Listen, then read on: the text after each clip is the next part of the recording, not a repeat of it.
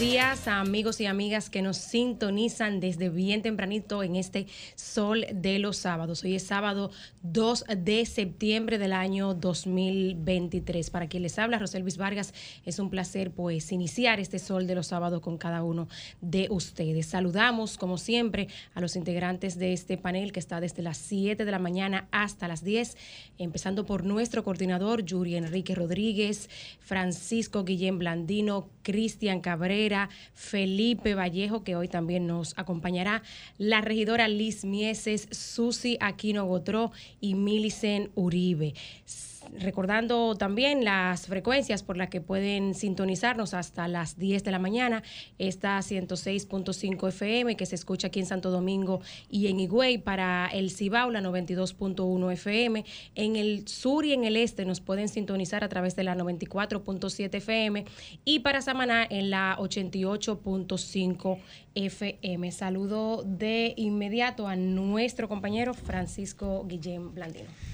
Muchas gracias, muy buenos días, gracias doña Roselvis Vargas. Empezando eh, con lo de doña, ya me lo gané, Cristian, ¿tú estás viendo? Por supuesto, por supuesto. muy buenos días, muy buenos días a todo nuestro equipo técnico, a nuestro equipo de producción, muy buenos días a nuestros compañeros en cabina. Buenos días a todo el pueblo dominicano que como cada sábado se levanta madrugador, trabajador y con ánimo a acompañarnos en este que es un espacio de ustedes, un espacio plural un espacio participativo y definitivamente un espacio influyente que va marcando la agenda de la semana en la República Dominicana.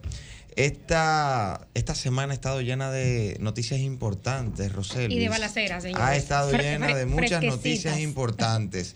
Pero antes de entrar con estos temas, es propicio el momento para darle la bienvenida y el saludo a don Cristian Cabrera. Buenos días, compañeros. Buenos días a República Dominicana, todo el que está en sintonía con este sol de los sábados, sábados 2 de, septiembre, y por supuesto a todos aquellos que incluso más allá de nuestros mares, de nuestras fronteras territoriales, nos escuchan a través de YouTube y siguen nuestros comentarios en el transcurso del día. Y por Allende los mares, dice Susi, Cristian. Allende los mares. Y por supuesto, Buenos días, doña Liz Mieses. Muy buenos días a todo el equipo de Sol de los sábados, a todas las que nos sintonizan en este segundo día del mes de septiembre del año 2022. Señores, ya estamos a tiro de G con diciembre. Va rápido esto. Va rápido, ya la gente está poniendo, la gente está vuelta loca, poniendo decoración de Navidad. No, pero ¿cómo loca, Liz? O sea, yo soy una de las que estoy casi desempolvando, que desde la primera semana de octubre. Porque yo loca, pero ¿qué le hace pensar que Roselvi es tan cuerda? Eh? No, no, no, porque yo lo hago por temporada, señores. O sea, para mí esta temporada otoño-invierno. Dura cuatro meses. Tres meses, bueno, cuatro, tres, tres, meses, porque no es solamente la decoración de Navidad, sino la de otoño, que uno pone estas, estas tonalidades marrón, etcétera. Entonces, es, tierra. es toda una temporada, desde la primera semana de octubre. Si usted pasa por mi casa, por mi balcón, usted podrá ver mis ah, luces. Ahora, Liz, hay, hay, que, hay que admitir que la Navidad perdón, diciembre dura muy poco para lo tanto que gozan los dominicanos. Entonces la Navidad hay que extenderla desde septiembre hasta febrero. No, pero que por eso es que tú ves que el dominicano a veces pone arbolito y pone eh, bombillito y todavía estamos en mayo y están los bombillitos puestos en la casa. Eh, en la República Dominicana la Navidad empieza después del Día de las Mercedes y termina justo antes del carnaval. Lo que es una realidad que el dominicano siempre tiene algo por qué festejar y eso la verdad es que es importante porque somos de sangre alegre, se pudiera decir. Dice mi mamá que celebramos hasta el día del maco nosotros. Es así. Bueno, señores, esta semana, ya lo decía Francisco Guillén Blandino, eh, una semana muy cargada de noticias, eh, hechos buenos, hechos no tan buenos. República Dominicana tuvo en el básquetbol una, una semana muy exitosa. Eh, luego de haber ganado tres partidos, se vio eso interrumpido por una victoria del combinado de Puerto Rico en el Mundial, pero eso no baja el ánimo de los dominicanos que siguen allá participando. Pero en otro ámbito, en San Cristóbal, de los de allá, Cristian, porque los de aquí se pusieron rabiosos con eso. No, pero eso, pero eso, eso es cosa, eso es cosa de paso. Eso es cosa de paso, porque no se pueden enojar y sobre todo después que usted tiene un invicto de tres. Es, es, la propia emoción del deporte, el deporte genera eso. Eso es lo que pasa a veces, nosotros eh, nos, nos afincamos mucho con esos temas eh, respaldando a nuestro país. Pero En otro ámbito, en San Cristóbal ya la gente un poco había comenzado a olvidarse de lo sucedido, salvo aquellos que por razones obvias vivieron directamente el impacto de la explosión que se generó ya hace dos semanas aproximadamente y un poquito más. Sí, dos semanas y cuatro días, digamos, el, lunes pasado. Sí, claro. En, en, el caso de la próximo a la Padre Ayala, ahí en San Cristóbal. Y el Ministerio Público asumía inmediatamente un proceso judicial contra los vinculados o contra los que se presumen son los vinculados a, a esta situación que se presenta. El informe sale, se conoce y ya eso le sirve de pie de amigo al Ministerio, al Ministerio Público para depositar un expediente contra Vidal Plus, la empresa eh, que maneja plásticos, residuos plásticos en San Cristóbal, de quien se presume la responsabilidad directa de lo ocurrido. Muchos temas han salido, han saltado a la luz. El Ministerio Público pidió prisión preventiva contra al menos tres de los propietarios y accionistas de la empresa. Y el juez, se puede decir que le, lo pudo complacer en ese aspecto. No solo otorgando esa prisión preventiva, sino también declarando incluso el caso complejo, lo que extenderá por mucho tiempo las investigaciones en lo sucedido. 60 pruebas al menos, dice el Ministerio Público, que tiene con este caso. Y bueno, me gustaría escuchar de ustedes su parecer respecto tanto al informe que ya se conoció y presentaron los bomberos, aunque está bajo la firma de los bomberos de San Cristóbal, pero fue realizado ese informe por el J2, que es una unidad de inteligencia del ejército de la República Dominicana, y también la solicitud de medida de coerción, en este caso, por parte del Ministerio Público contra la empresa Vidal Plus una cosita, Cristian, que sí había visto lo de la solicitud de la prisión preventiva. Hay que decir que dentro de eso hay 12, perdón, de medida de coerción, 12 meses de prisión preventiva para uno y garantía económica y presentación periódica para dos eh, eh, en mujeres, que no se pidió prisión preventiva para tres, pero no había visto y todavía en este momento estoy googleando y no, no había visto que ya se había conocido finalmente. Sí se conoció, ya dictaron. Sí, sí, sí, sí, sí, sí, sí, de acuerdo. A final de esta semana. Me gustaría escuchar su opinión sobre, sobre este tema. Yo creo que la verdad es que independientemente de que la gente, de que uno mismo decía, pero acá, ¿y qué pasó con, no se ha vuelto a hablar? Lo veo un tiempo prudente por parte del Ministerio Público por las investigaciones que han hecho. Eh, de ya un proceso delicado y técnico. Por efectivamente, es un proceso donde, por donde al principio no teníamos ni idea si verdaderamente había sido en ese espacio o por parte de quién había sido y creo que lo que sí hay que tener en cuenta es que sí debe de caerle al responsable, como lo hemos dicho del primer día, todo el peso de la ley.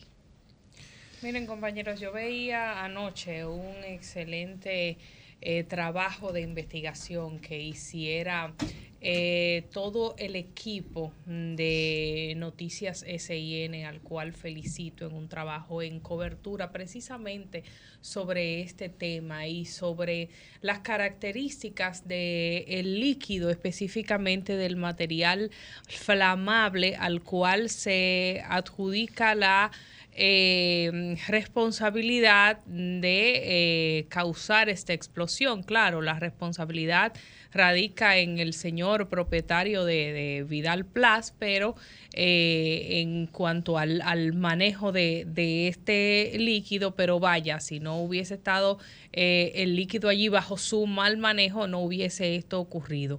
Y precisamente eh, allí se mostraba cómo este líquido no fue bien manejado por él, no debía estar allí almacenado bajo estas condiciones.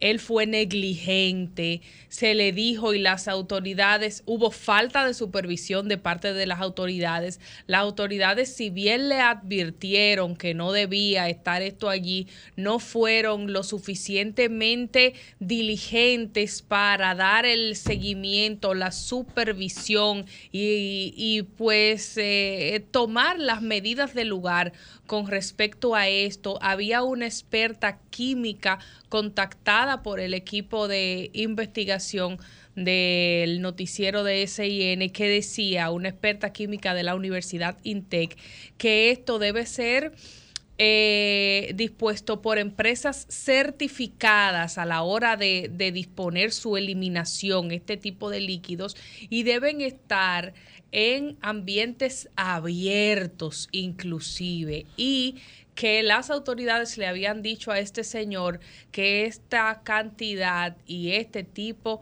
de material flamable no podían estar almacenados de manera cerrada y en ese lugar y una serie de condiciones por lo cual entendemos es lógico que el Ministerio Público pida todas estas eh, eh, medidas. y todas estas eh, imputaciones para este señor. Yo barato me lo hallo, como decimos en buen dominicano, porque demasiadas vidas se han perdido por esta negligencia que es un proceso de este señor. Claro, claro. y en, en República Dominicana, y mucho lo hemos dicho nosotros aquí tenemos la mala costumbre de pensar que las medidas de coerción son una condena que no lo es. Lo que pasa es que a veces, eh, como los procesos son débiles, a veces la persona pasa toda la parte de, de, la, de esta parte introductoria de la medida de coerción y, y, los procesos al ser débiles no cumplen la condena real y por eso la gente siente esa aprehensión.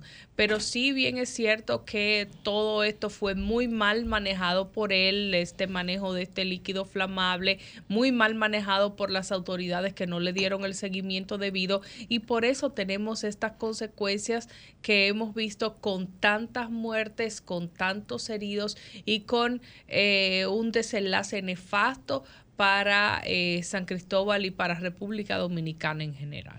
Miren, yo en un, en un ejercicio de eh, responsabilidad por la por la responsabilidad pública, valga la redundancia, que uno tiene ante estos micrófonos y también por eh, la función pública que desempeño en el equipo de comunicación del Gabinete de Política Social, donde el dueño de Vidal Blas, pues también eh, labora, ¿no? Y hemos tenido en, algunos momentos, pues, la oportunidad de trabajar juntos, ¿no? En, en algunos proyectos y en algunas circunstancias en el Gabinete de Política Social. Yo particularmente preferiría guardarme eh, cualquier comentario al respecto, eh, por lo comento, lo comento por la responsabilidad que tengo eh, como periodista eh, ante estos micrófonos, ustedes que nos escuchan cada semana, ¿no? Y eh, porque no puedo simplemente omitir el, el, el, tema, ¿no? Hay mucha gente que le da seguimiento al trabajo de uno como, como periodista, como profesional de la comunicación, y creo que simplemente omitir eh, esta información no es lo más responsable cuando es totalmente de, de, dominio público. y bueno, igual por la propia responsabilidad que tengo como, como servidora pública, como miembro del equipo de, colaboradores que elabora en el Gabinete de Política Social, pues eh, quería hacer esta aclaración, pero totalmente por... Eh, estar vinculada a esta institución del, del gobierno, preferiría pues eh, guardarme cualquier apreciación que pueda tener sobre este asunto mientras se, se conoce el proceso, ¿no? Bien, bien, de rigor, Rosa Luis. miren, hay varios aspectos que tienen que ver con esta situación tan trágica, tan dolorosa ocurrida en San Cristóbal.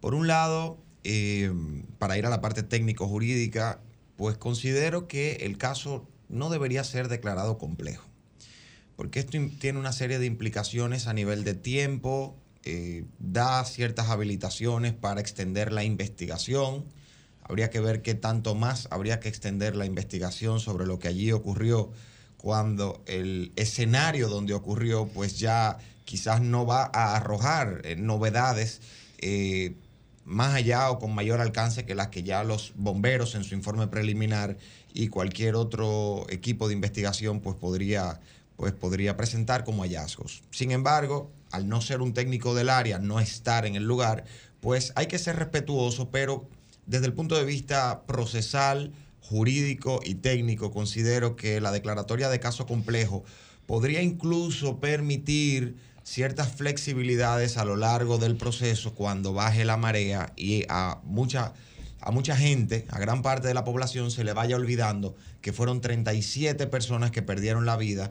Eh, y precisamente, y precisamente por lo que decía Roselvis, cuando hay personas tan vinculadas, tan cercanas a estamentos de poder, a instituciones públicas y a funcionarios, pues los procesos no deberían diluirse tanto en el tiempo. Deberían eh, conocerse, no de manera apresurada, pero sí con el rigor que exige el dolor al que hay que responderle de las familias de las víctimas que cobró, la, que cobró esta explosión tan trágica y tan, digamos, eh, imprevisible.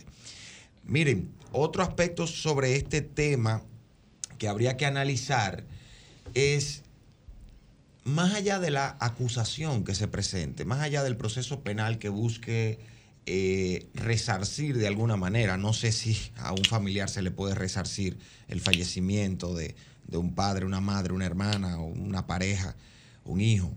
Pero más allá de este proceso punitivo que busca castigar la imprudencia, la negligencia, la irresponsabilidad de quienes tuvieron que ver con lo que ocurrió en, este, este lugar, en San Cristóbal, pues qué otras cosas nosotros vamos a aprender y a implementar luego de esta tragedia ocurrida, que no es primera vez que ocurre en la República Dominicana algo como esto. ¿Cuáles son las medidas que va a tomar la municipalidad dominicana a partir de lo que ha ocurrido en San Cristóbal? ¿Cuáles son las sanciones administrativas, cuáles son las lecciones para los eh, equipos, órganos e instituciones que tienen que realizar una labor de supervisión permanente, constante, sobre este tipo de empresas que generan un riesgo importante al entorno eh, en el que se encuentran y a la sociedad dominicana. No podemos quedarnos conformes con que se abra un proceso penal. Las instituciones relacionadas con este tipo de empresas y con esa en particular tienen que dar la cara. Y no estamos hablando, no estamos pidiendo más sangre. Estamos pidiendo que de la tragedia algún nivel de fortalecimiento institucional eh, sobre la base de lecciones aprendidas sirva para trabajar mejor. Y bueno, por último, algo que creo que se nos escapaba es el tema de que por los eh, por la gran cantidad de material orgánico que se está descomponiendo en la zona. Ha habido mucha presencia de gusanos, invertebrados y moscas que podría generar, más allá de la situación de incomodidad en el entorno, podría generar enfermedades, podría generar situaciones de salubridad, eh, digamos, eh, complicadas para la zona e incluso podría degenerar en otro tipo de situaciones donde haya que intervenir. Por lo tanto, es bueno que las autoridades empiecen a dar eh, orientaciones a los habitantes de la zona y a quienes trabajan y, transitan por esa zona para que esto no desencadene en otro tipo de consecuencias que sigan siendo lamentables para este lugar, sino que por el contrario podamos actuar con la rapidez que amerita un escenario como este. Francisco, a mí me llamó la atención algo de este, de este tema. El informe que se presenta lo presentan bajo la firma del Cuerpo de Bomberos de San Cristóbal. Sin embargo, no es el Cuerpo de Bomberos que realiza el informe. Da asistencia, pero no es quien lo realiza. Recuerden ustedes que el presidente de la República dijo al día siguiente, bueno, cuando visitó la zona, que encargaba el J2. Dijo que encargaba el J2. ¿Qué me llama la atención de eso? ¿Por qué delegar la responsabilidad? Porque fíjate, todos los informes, el, informe del Cuerpo de Bomberos de San Cristóbal, el informe del cuerpo, el informe de ese Cuerpo de San Cristóbal no existe. No existe, porque el informe viene del J2, que es un organismo de inteligencia del ejército. ¿Por qué delegar del ejército al ejército de este informe que fue realizado, que fue una hechura de ellos? Me, me llena de preocupación. ¿Por qué? Porque cuando se vaya a cuestionar o se vaya a ir al tribunal, si eso le sirve de base al Ministerio Público para realizar el sometimiento en lo penal, mm, ¿a quién cuestionarán? ¿A cuál ¿Al titular del J2 o el responsable de esa investigación en el J2? ¿Al jefe del Cuerpo de Bomberos de San Cristóbal?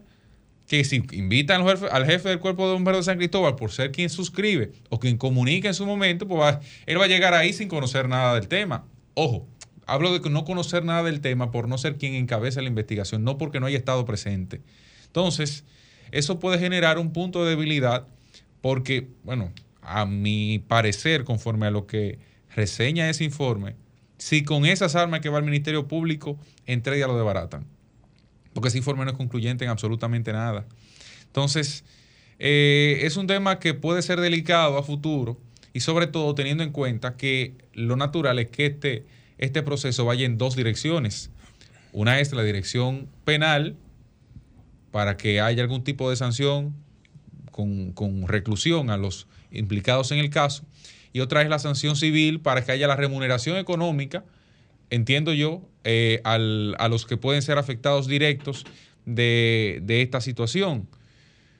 Hay algunos argumentos de la empresa Vidal Plus que, que si así son, me hacen entender que puede haber una responsabilidad mayor incluso de la alcaldía de San Cristóbal, porque decir, no, no, no, es que nosotros no estábamos operando hace tiempo, ya eso estaba en manos de la, de la alcaldía de esa, de esa zona, que era la que iba a construir el parqueo o sea, era la que asumía la, identidad, la, el peso institucional de la construcción de ese parque, aunque fuera con la asistencia de quien fuera, del gobierno central o de cualquier otra institución. Entonces, ahí hay que tomar ese elemento. Otro tema, ¿por qué el Ministerio Público se hizo el sordo, ciego y mudo con el caso Poliplas? ¿Dónde están los sometidos del caso Poliplas? Que fue un caso, como muchos recordarán, que dejó casi una decena de muertos y dejó 80 heridos. Entonces, con este caso, que no es por nada, pero me parece piedra para lo más chiquito, y que debe actuarse, ¿eh? se le dio duro y rápido, pero Poliplas ocurrió en 2018, diciembre de 2018, y todavía aquí estamos dando bandazo a ver. No sabemos bien ni siquiera cuáles fueron las razones 100% de ese suceso. Y ahí seguimos esperando ¿Quién y era el alcalde en ese momento? David Mariando, ¿Ustedes recuerdan la nota de voz entre los empresarios? Sí, que, tambores de guerra. tambores de guerra. Cuidado con que ¿Ustedes recuerdan la.? Sí, sí, sí. Yo claro no quisiera que sí. mencionar nombres, pero. No, los grandes empresarios de aquí o grupos empresariales de aquí. Mira, eh, claro, de empresas de, de, combustible y la otra. Bueno. Mira, Cristian, hay algo importante sobre el primer punto que planteas y creo que desde la desde el análisis eh, procesal jurídico es importantísimo lo que tú planteas. Lo que sucede es lo siguiente, el J2 te puede rendir un informe de investigación que sirva como fuente o como base para que una institución que tenga la capacidad jurídica de obrar frente a terceras personas pueda emitir un informe que ya sea oponible a terceros. Es decir, el J2 no tiene la capacidad de actuar frente a terceras personas para rendir un informe con las características de un acto que pueda ser presentado como tal. Entonces, aunque el informe sea presentado por los bomberos, el J2 lo haya elaborado, pues los bomberos tienen que, digamos, eh, fungir como la entidad o la institución o el órgano o el, el sería la entidad con personería jurídica para poder eh, presentar un acto que tenga las características propias para que pueda ser usado en un, en un proceso, en un tribunal. Sin embargo, lo que tú planteas va muy ligado al análisis desde el derecho administrativo de que si se trata de un acto administrativo o no se trata y cómo sería atacado ese acto porque estamos hablando de un acto emitido por una administración pública en eh, ejercicio de sus propias funciones. Pero Fíjate que estamos hablando de dos poderes incluso diferentes, porque los bomberos responden al poder municipal y el J2 responde al poder ejecutivo a través de la, de, de las Fuerzas Armadas. Castrense, exactamente, de una entidad, de un cuerpo castrense. Entonces, ¿qué sucede aquí? Eh, habría que ver cuál es la naturaleza del acto, pero definitivamente no sería un acto administrativo si lo dicta el J2 porque no lo está haciendo en el ejercicio de una función administrativa. El cuerpo de bomberos sí lo podría estar haciendo y esto ya podría generar una nueva discusión en torno a la forma de impugnar ese acto para que pueda o no pueda ser utilizado en un proceso judicial. Ahora, si estuviésemos hablando de un proceso donde se están determinando responsabilidades de tipo civil y administrativa, pues yo te, te compro la idea de los mecanismos de impugnación. En el caso de un proceso penal, poco importa, me parece a mí, que el informe sea suscrito por el cuerpo de bomberos o por el J2, siempre y cuando pueda determinarse el grado de irresponsabilidad o negligencia en que incurrieron los gerentes, dueños o los operadores de Vidal Plus para eh, que esta situación se creara como derivación o como resultado de ese nivel de incumplimiento de la norma. Entonces, eh, creo que aquí en materia del proceso penal eso va a ser completamente indistinto. Ya si estuviésemos en otra esfera jurisdiccional, pues sí, esa discusión tendría un poco más de, tendría un poco más de impacto sobre el proceso. Chicos, y quería introducir el tema de, no diría yo que el viejo oeste, sino tal vez alguna película de estas películas de música urbana, porque hay muchas. Recuerdo la película de Daddy Yankee, de, de Somos talento de, de calle, barrio. talento, de, barrio, exactamente, donde había mucho tiroteo, balaceras y cosas así. Eso parece la escena que se vivió entre residentes de Capotillo y La Sursa, específicamente en la zona de, de El Capotillo porque eh, pues los disparos, las ráfagas que se vivieron allí fueron una cosa increíble. Imágenes de celulares captadas que fueron luego eh, pasadas a través de los medios de comunicación pues relataron el terror que se vivió en la zona y relata los periódicos que los miembros de esas comunidades hacen silencio ante la realidad que allí se vive, claro, porque en boca cerrada no entran moscas y nadie quiere eh, correr con la misma suerte que los que han perdido la vida. Lo que eh, ha traído esta situación es que eh, falleció el señor Luis Felipe Reyes, conocido como Oscar Soto, Oscar Soco, eh, un hombre de 37 años que según su familia él perdió la vida al recibir un disparo en el pecho protegiendo a su esposa de un intento de atraco la madrugada del domingo. Y dando seguimiento a, este incidente, los integrantes de la banda se presentaron la noche del jueves a eh, Capotillo con la intención de atacar a los familiares del fallecido. La familia del fallecido dice que ellos fueron a matarlos porque ellos pusieron la querella. Es decir, es lo que alegan, ¿verdad? Que él intentó defender a su esposa de un intento de atraco. La familia dijo, ah, me mataron mi familiar, le vamos a poner la querella. Y la banda dijo, ah, no van a poner la querella, pues vamos a matarlo a todos. Y eso es lo que ha desencadenado la situación. Vemos las imágenes y lo que ha pasado. Ahí las autoridades pues han hablado. Dice la Policía Nacional que han entrevistado a unas 10 personas que han actuado rápido.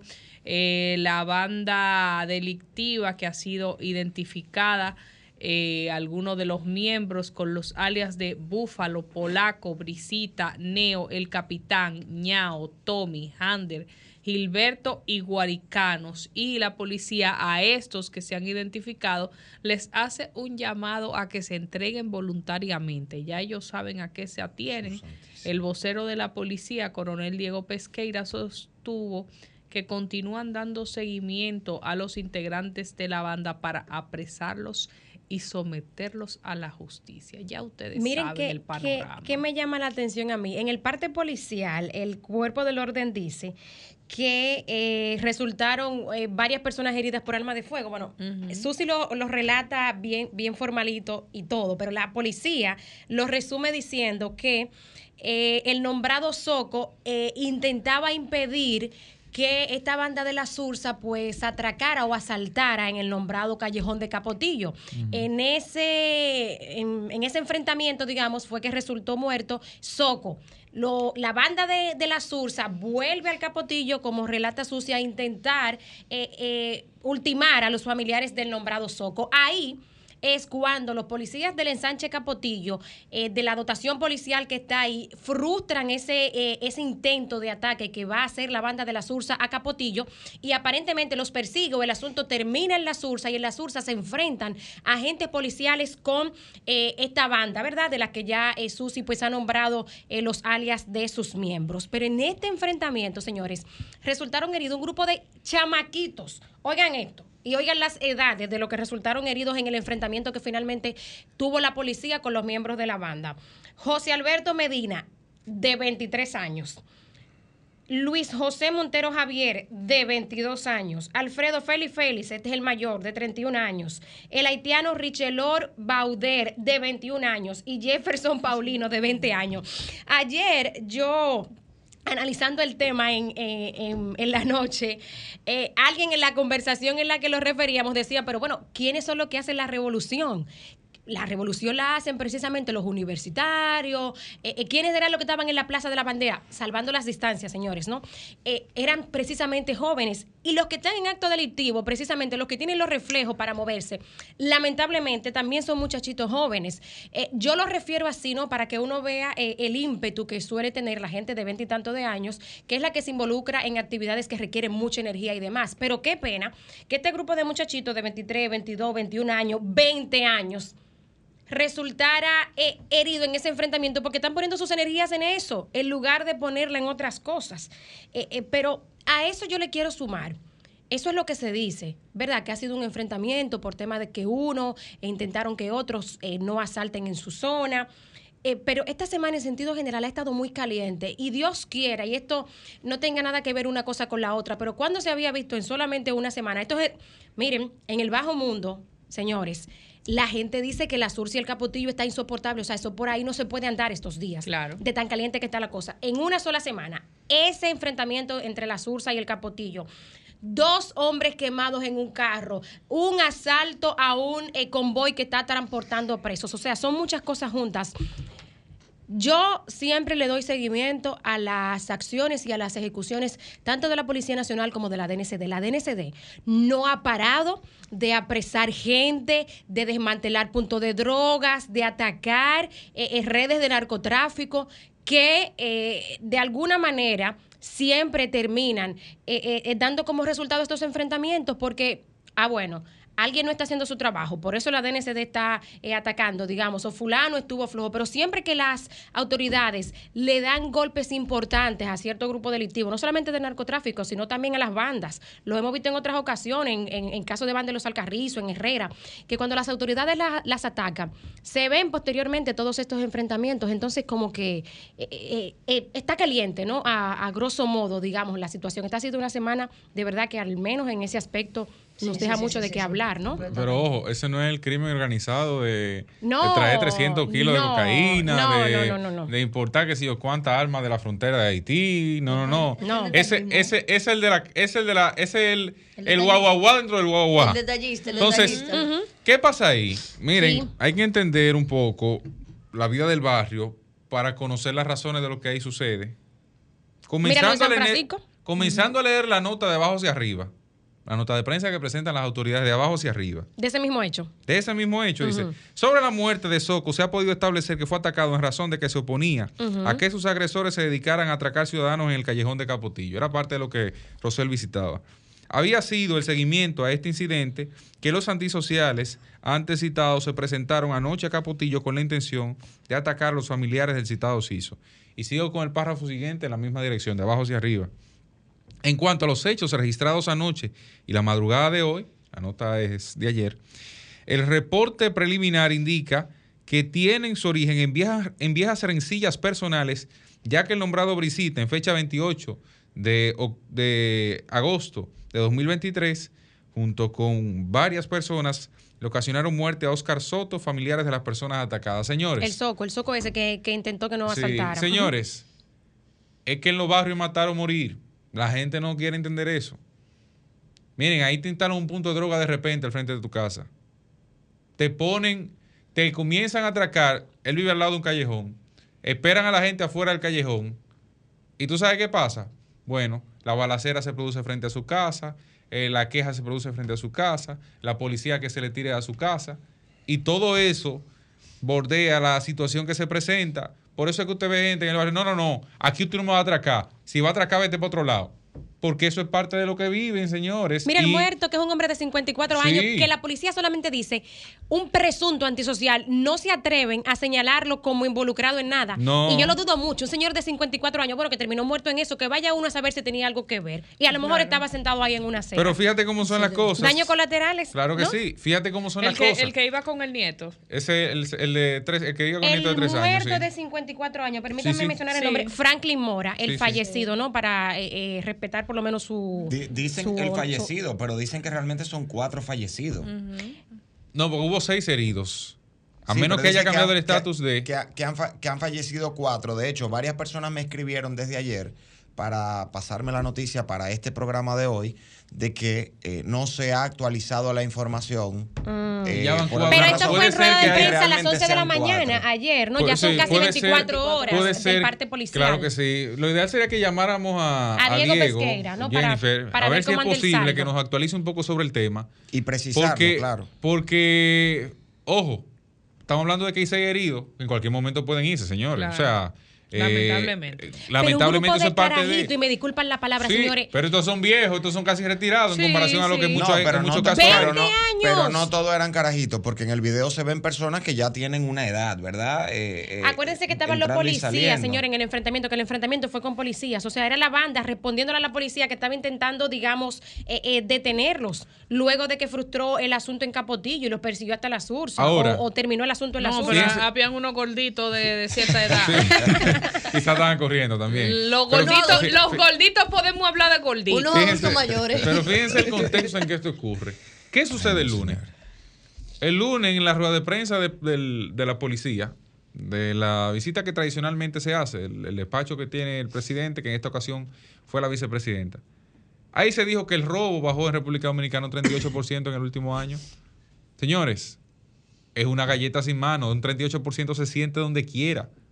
O sea, el mejor ejemplo es que suban su riqueza un 38% o que bajen su riqueza. No, pero te voy a decir una cosa. Nosotros teníamos mucho que, particularmente en este programa, no le dedicábamos tanto tiempo a hablar no, no, de este tipo no, no, pero eso no implicaba que no pasara. Que le estamos dedicando este tiempo porque, porque fue su y lo de esta semana. a una situación. Pero en esta semana se produjeron atracos en toda parte, en Villajuana. o sea, cuando te hablo de atraco en toda parte, hablo de atraco con, con video en mano. En Villajuana, en la Charles, en la Independencia, en los kilómetros de la Independencia. Solamente Lo mismo en que el yo Santo Domingo. Pero tú estás hablando de esta semana. Ese reporte del pasado lunes da cuenta del último año, o sea, del lunes hacia atrás, digamos, pero, ¿no? Pero es que no es verdad que el último año se ha reducido. Pero hay que entender algo, hay que entender algo, Un 38%. Bueno, las autoridades lo dan con base en los datos que, perfecto, en, los datos que tienen. Se con redujeron base los casos. No, porque yo te digo. A los videos de esta semana. Yo te digo, no, no, no, porque yo no hablo con un video o un cúmulo de videos no es elemento suficiente para tú analizar una situación como esa. Cristian, pero, tampoco un informe de la policía porque hay una gran cantidad de personas que, por, no va, que por entender que no va a tener ninguna consecuencia o incluso por miedo a enfrentarse con quienes realmente le atracaron. Esos son parámetros que incluso se contemplan en las estadísticas, si ustedes lo saben. Sí, pero que no, no. El margen de error, los casos no reportados, no, pero que, es que la policía no puede adivinarme la cantidad de casos no reportados. objetiva. O sea, la, policía no puede reportarme la cantidad de casos Hay elementos que se contemplan, como el subregistro, precisamente la gente que no eh, denuncia y todo lo demás. Pero que, Yo lo que te digo es que si tú vas a rebatir el informe de la policía del pasado lunes, pues tiene que ser también pero con, es que la No, no, pero es que, señores, pero es que un elemento. Señores, pero vamos a preguntarle a la gente si un 38% se ha reducido. Señores, 38% es casi la mitad. La única manera es que de, cada 10 robos que aquí se hacían, 4 no se hacen. Es que la única manera de que la policía. Y es una habladoría de marca mayor. ¿Cuántos casos, ¿Cuántos casos no han sido denunciados? Es que tengan contacto con los delincuentes y sepan cuánto se están robando. No se pero está bien, pero eso, eso, hay métricas que eso se, eso se no, tienen en cuenta. No, no, no, para eso no hay, para eso no hay métrica. sí, hay métricas para eso, no, para, para eso no hay métrica. Eso es como el margen de errores. No, no, no, no, no, hay no, no, no, no, informes estadísticos. Yo estoy de acuerdo con lo que dice Rosel. Yo lo que le estoy diciendo a ustedes es que si ustedes lo van a rebatir, porque sea con otra información, por lo menos concreta como la que ofreció la policía el lunes. pero es que no ha bajado. En base a sus investigaciones y sus estadísticas. Pero la muestra perfecta no es lo que pasó esta semana. Vámonos a la semana anterior. Vámonos a la, a la trasante anterior. Vámonos hace 10 hace, hace diez meses. Es que aquí no hemos dejado de hablar en el último año de la gran cantidad de casos de delincuencia que se presentan de robo, porque lo bonito es, no, es no me están hablando ni siquiera de mortalidad, que eso sí es un elemento comprobable, de muerte por cada 100.000 habitantes, que, un, que es una medición inexacta. Mira, te voy a decir. Y errónea. Partiendo, perdóname, es una medición inexacta y errónea partiendo de que no todas las muertes violentas obedecen a atraco, obedecen a asalto y obedecen a situaciones de inseguridad. Puede ser crimen organizado y otros elementos más, puede ser violencia social. Pero de ahí a tú decirme que el 38% de los robos yo sí voy a verbalizar y a decir que no tengo elementos para refutarte concreto, un informe, no sé qué. Yo solamente me baso en el informe oficial que fue el de pasado lunes. Yo sí quiero dejar sobre la mesa, para la gente que nos está viendo y no se escucha, que la policía misma, y nosotros mismos hemos tenido que admitirlo porque se ha visto, y la policía lo ha podido comprobar, que muchos de los videos que se difunden son cosas pasadas que vuelven y se hacen virales, los refieren como casos presentes, y nosotros hacemos este tipo de comentarios en base a cosas que se viralizan 10, 15, 20 videos no significa que sea la generalidad de lo que está pasando en el país completo, ni siquiera 20, por mucho que le parezca a ustedes. 20 videos que se hagan virales y que suban una tendencia en Twitter. Eh, eh, Capotillo, San Francisco, Nagua. No, entonces solamente para que tomen eso en consideración, que nosotros no nos podemos ir en una solamente porque estemos viendo eh, lo que nos hace sentir esa percepción por los videos que estamos viendo en redes sociales. Vamos a ver si 38% realmente. Y no nos podemos ir en una con un solo tema, ahora vamos a irnos en otra con otro tema.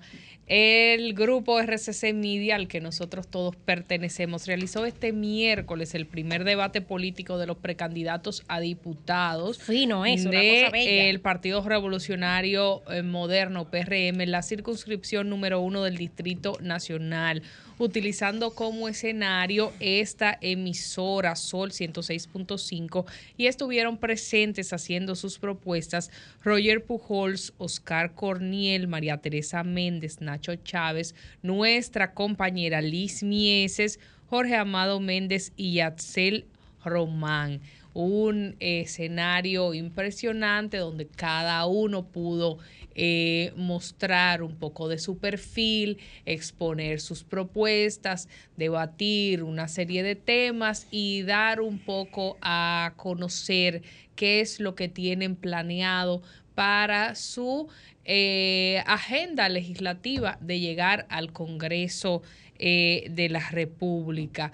Todo en un escenario controlado, con igualdad de condiciones para cada uno, inclusive las imágenes estuvieron todas organizadas para que fuera solo el equipo de RCC Media que hiciera las fotografías, el tiempo medido para cada uno en la misma cantidad de minutos, de segundos y demás, para que todo fuera de una manera eh, sopesada, tranquila y cada quien pudiera exponer en igualdad de condiciones, como hemos dicho, todas las propuestas que ellos tenían eh, para y que tienen para alcanzarse con una posición en el Congreso de la República, moderado por Víctor Gómez Casanova y agradecemos a esta empresa por dar esta oportunidad. Más adelante vamos a tener esa misma oportunidad para los precandidatos también por eh, el Partido de la Liberación Dominicana, también por la Fuerza del Pueblo y así para los demás partidos. Y yo quiero que nuestra compañera Liz Mieses hable un poco de la experiencia. Felicitarla, hermana. Yo quiero pedir un aplauso para Liz, que de esta casa y extensivo a los demás participantes, pero a ti que eres familia de esta casa. Claro que la de nosotros. Y hay que darte tu aplauso porque el espacio quedó muy bien y tú te desarrollaste muy bien y has demostrado que eres una política con una capacidad tremenda. Y yo como también que soy precandidato de otro partido, quiero hacer un reconocimiento público a tu participación en ese espacio. Gracias, gracias hermano, gracias. Disculpa Liz, antes de que empiece, no sé si Susi lo dijo, que el debate, el, este primer debate fue solo de precandidatos del PRM, ¿no? para, que se entienda porque quizá no estaban los demás compañeros, Francisco y, Yuri. Se inició con los del PRM, solo de la circunscripción 1, así es. Si no me equivoco, creo que el 14 de septiembre es con el Partido de la División Dominicana y después con la Fuerza del Pueblo. Yo sí quiero aprovechar y felicitar al grupo RCC Media, felicitar a Víctor Gómez Casanova por el nivel de organización con el cual se, se hizo esta iniciativa, una iniciativa que desde que empecé a participar en política he estado incentivando a debatir, a debatir en todas las, en todas las ramas, tanto los regidores, los alcaldes, diputados, senadores. Y qué bueno ver que por primera vez en la República Dominicana un grupo, un grupo de medios como es RCC Media toma la iniciativa de con los precandidatos hacer este tipo de debate para dar a conocer cuáles son las propuestas, pero también cuando uno debate, señores, uno tiene la oportunidad o el público tiene la oportunidad de apreciar la, hasta la personalidad de la persona que te va a representar. Felicito a cada uno, lo hice en, público eh, ese día en vivo y también lo replico aquí, de felicitar a los que se atrevieron a venir, porque es importante para toda la persona que sintoniza, para todo el votante, que conozcan a sus representantes, siempre lo he dicho y lo repito. Repito también las felicitaciones a Víctor Gómez Casanova. Fue un debate que se organizó, que no fue de un día a otro. Nosotros tenemos ya alrededor de un mes entre los equipos de cada uno de los precandidatos con el equipo de Víctor.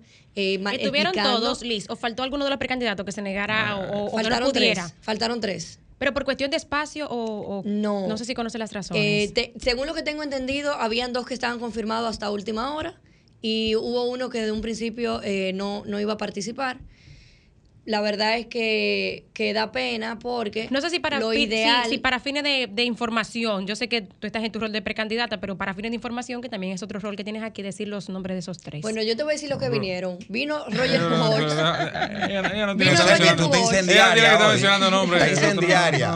Pero hoy nada más.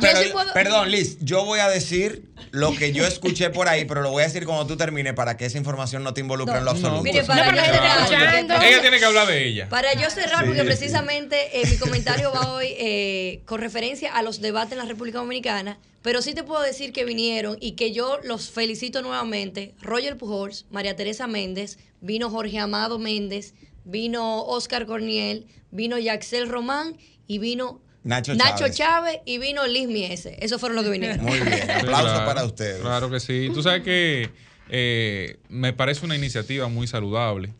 Yo creo que la democracia se va fortaleciendo con esos temas y que a fin de cuentas eh, está en manos de la sociedad, está en manos de la sociedad valorar a los precandidatos, indistintamente de sus posiciones. Ahí yo vi posiciones muy diversas. Eh, que ojalá sean valoradas por el electorado. El que no estuvo, perdió la oportunidad. Sí, exactamente. Porque un aspirante a diputado, aspirante a diputado es aspirante a ser uno entre 190 en caso de que sea electo. Para que sepa. Y a veces, para que tengan ustedes una idea, los diputados entre sí no logran conocerse los cuatro años. Es el curso más grande posiblemente que haya en República Dominicana. Es la aula más grande que hay en República Dominicana. usted va a un aula y tiene 50 carajitos ahí. Usted va al Congreso y tiene 190 colegas en un salón. Y cuando le toca ir a la Asamblea Nacional son 222. O sea que eh, se pierde la oportunidad. Se pierde la oportunidad. Eh, el caso de Caraballo creo que era una oportunidad que tenía. Eh, el caso de, de Vicentico era una oportunidad que debió aprovechar. Sin embargo, bueno, eso es parte, eso es parte de lo que el paquete, de lo que el paquete trae. Y nos hacen llegar una información, eh, porque creo que vamos con la gente, ¿no? Con los oyentes. Nos hacen llegar una información eh, sobre un acuerdo entre, la, entre el Centro Médico UCE y la unidad de pensionados de la policía, la hermandad de pensionados de la policía, donde se señala que a partir de ahora los policías no tendrían que pagar eh, diferencia en estudios de rayo X, sonografía, ecocardiograma, entre otros temas, ni tampoco laboratorios. Esto dentro de la cobertura que tengan los pensionados de SENASA. Eso es para policías en condición de retiro. Eh, de acuerdo a lo que se firmó ahí, en una actividad que se realizó esta semana, eh, ya, ya al parecer eh, estará disponible esta facilidad para los hombres que dedicaron mucho tiempo a la seguridad de República Dominicana y yo estoy totalmente de acuerdo. Y las mujeres, diría Susi, eh, eh, ah, sí, sí, hombres y mujeres, hombres y mujeres, es correcto, es correcto. Para y los ellos dirían algunos, ¿verdad? ya ahí yo no llego, ahí, yo no, ahí apéame a mí. Eso, eso es mucho para eh, Sí, apéame a mí ahí. Con, con, con aquellos que dedicaron su parte de su vida a, por supuesto, encargarse de la seguridad de muchos de nosotros mientras nuestras labores cotidianas estaban, estaban corriendo de forma natural, de forma normal. De manera que eh, excelente que pueda esto realizarse en esa, en esa condición especial. Ojalá eso pueda ser extensivo en muchos más centros privados y con muchos más eh, personas, sobre todo de la rama policial y militar, al estilo estadounidense, que los, los, policías activos y retirados también tienen un peso, un peso importante. Cristian, eh, quisiera retomar el tema del debate porque creo que en estos momentos que estamos en la época de pre-campaña. Cuidado con la candela. Es bueno, es bueno,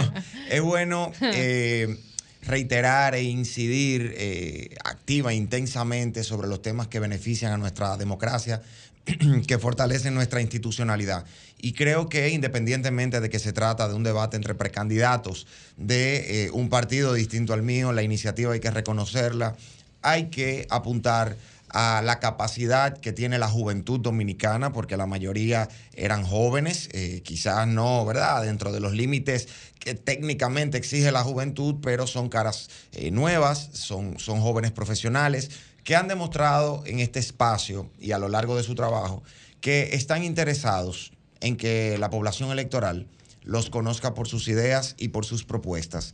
Y como joven, siempre, siempre voy a felicitar este tipo de actuaciones y de iniciativas y voy a prestar todas mis eh, capacidades y mi disposición para que este espacio o este tipo de espacios se sigan reproduciendo en mi sector político y en los demás sectores políticos. De modo que reitero eh, mis felicitaciones a ellos. Eh, a ti, Liz, y extensivamente a los, a los precandidatos que participaron, a esta plataforma, a esta emisora y a esta empresa por haber promovido, y al buen amigo Víctor Gómez Casanova, que de verdad que hizo un trabajo magnífico como moderador. Me pareció un trabajo de primera, ¿eh? Así que ya sabe el amigo Víctor que tendrá que emplearse a fondo en los otros debates también, como lo hizo en este, porque fue un trabajo magnífico. Lo que sí, que no iba a dejar de decir, que no iba a dejar de decir, es que yo escuché por ahí que dos precandidatos no vinieron porque había un problema. Ajá que en el estudio solo cabía un camión y no sabían si era del plan social o de INAPA el camión que iban a traer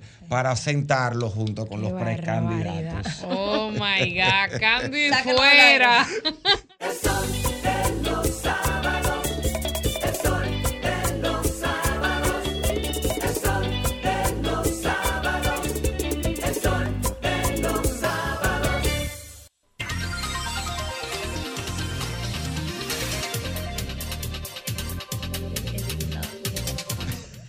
Señores, son las 8 y 2 minutos.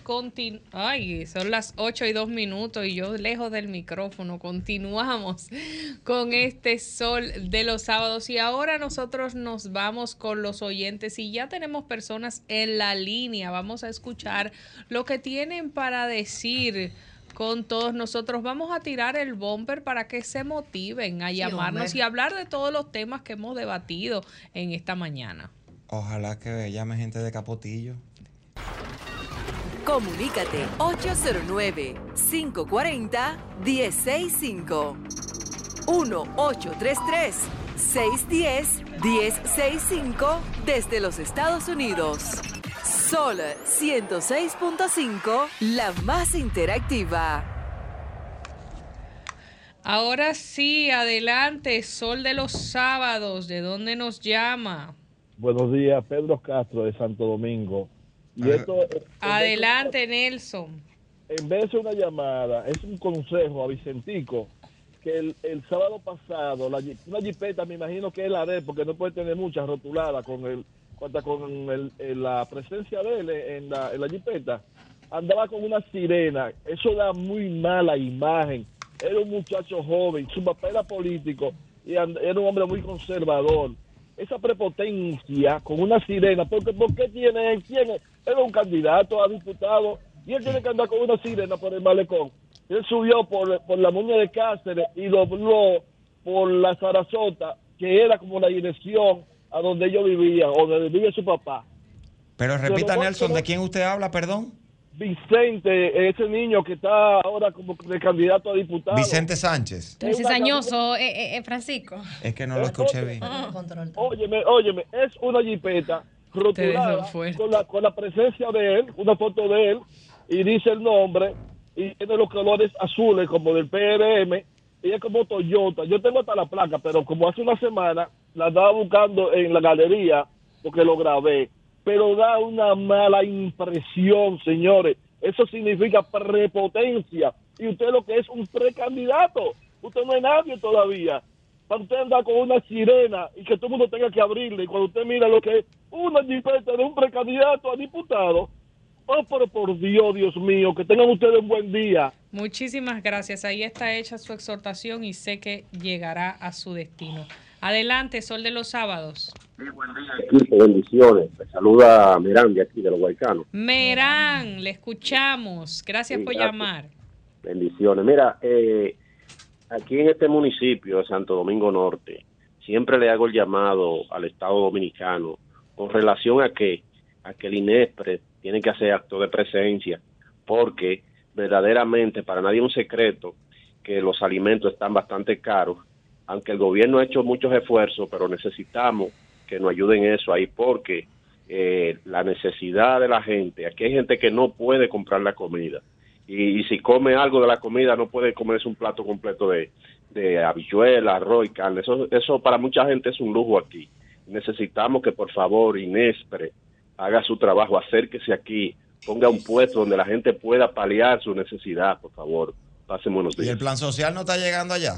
Nada más está en la uno del distrito. Ellos llegan, pero ya tú sabes, llegan de manera eh, eh, eh, fugaz. O sea, llegan un ratico y se acaba todo y dura mucho para venir. Necesitamos algo fijo para que la gente pueda paliar su necesidad. Y el comedor económico también. Que correctamente, correctamente. Pasen buenos, buenos días. Muchísimas el, gracias. El turno, el route de los oyentes. ¿Cómo la cosa? Francisco está. tranquilo. Francisco, ¿tú te desayunaste hoy? Que me levanté temprano. Adelante, sol de los sábados. Gracias. Buenos días. Luis Almonte de Santiago. Adelante. Sí. Yo quiero que me digan cuál es el valor de esos debates cuando los que llegan a la posición no cumplen lo que prometen ni lo que dicen que van a hacer.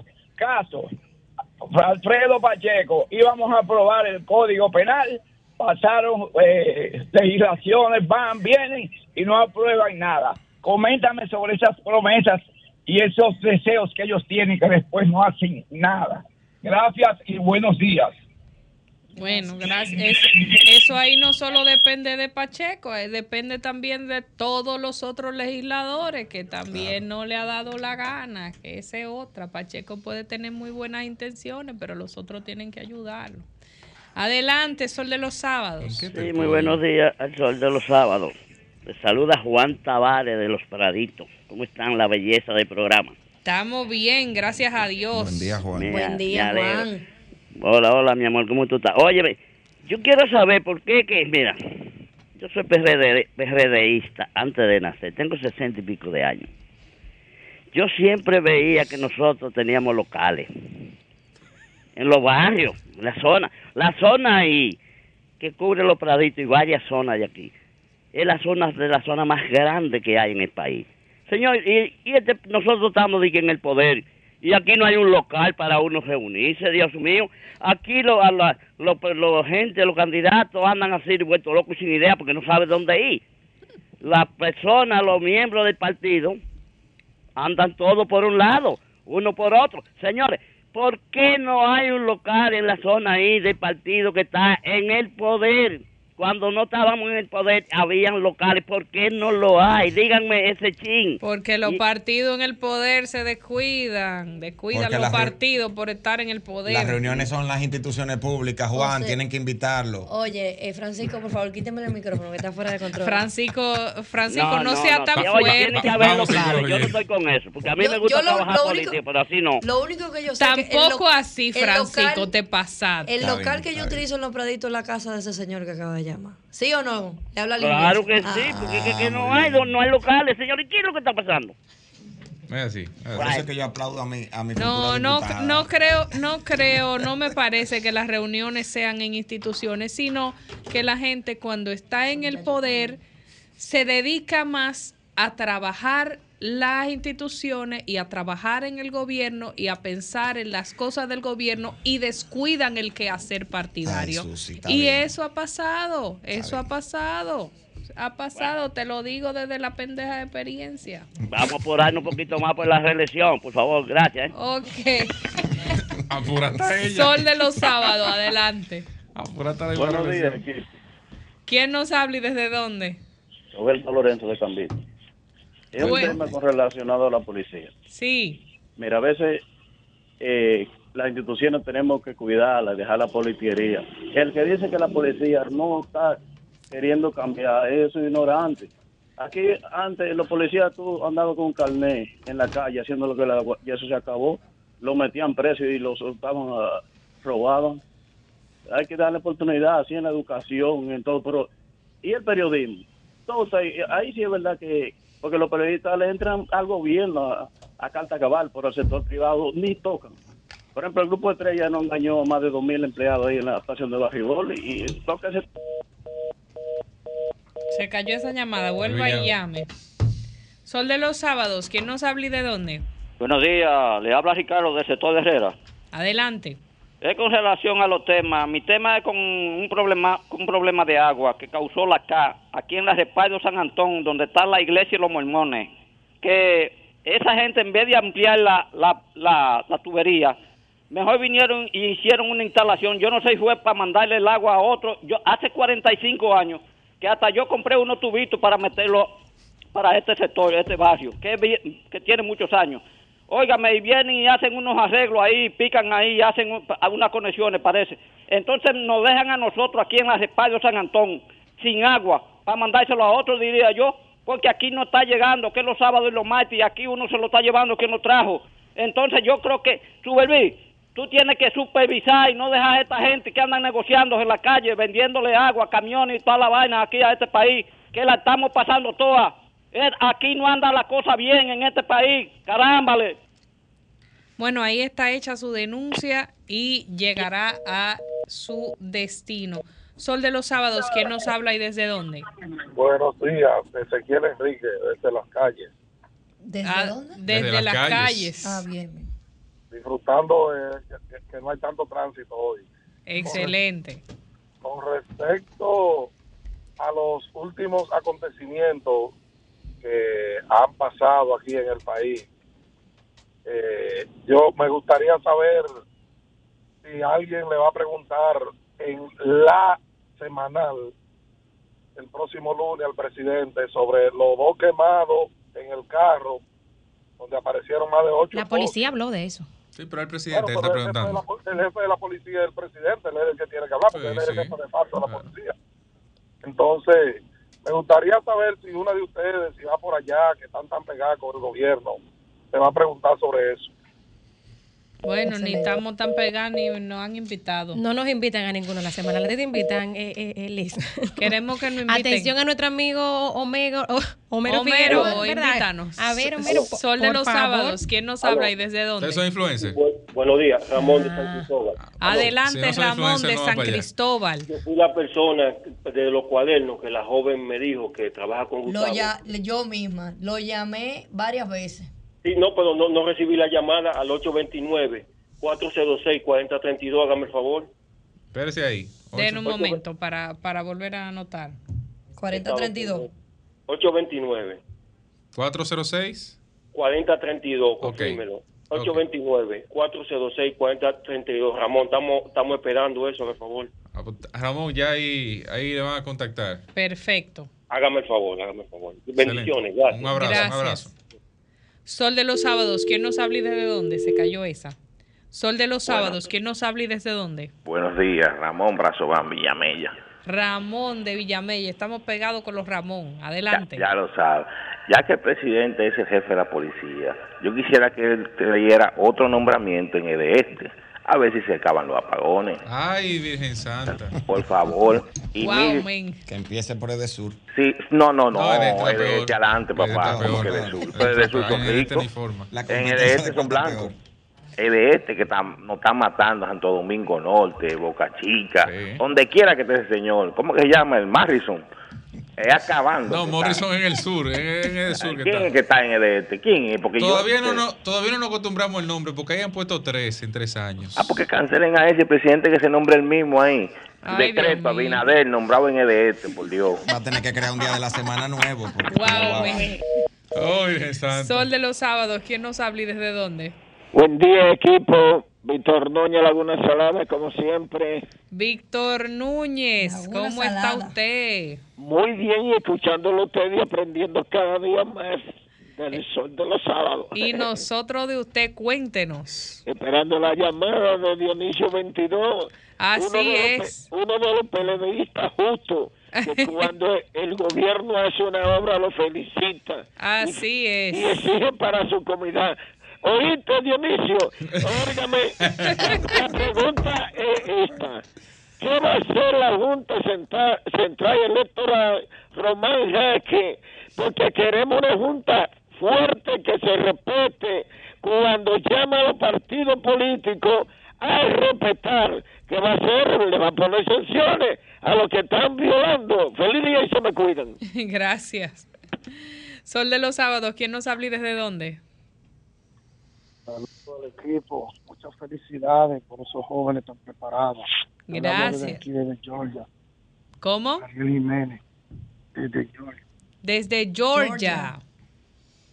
Señores, yo tengo varias inquietudes y no tiene que ver realmente de cosas partidarias, eh, individual.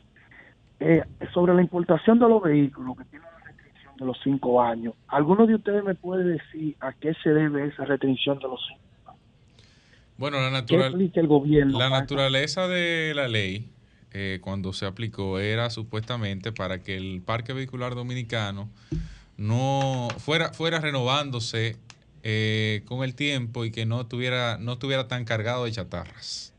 Esa fue la, ese fue el planteamiento que se hizo.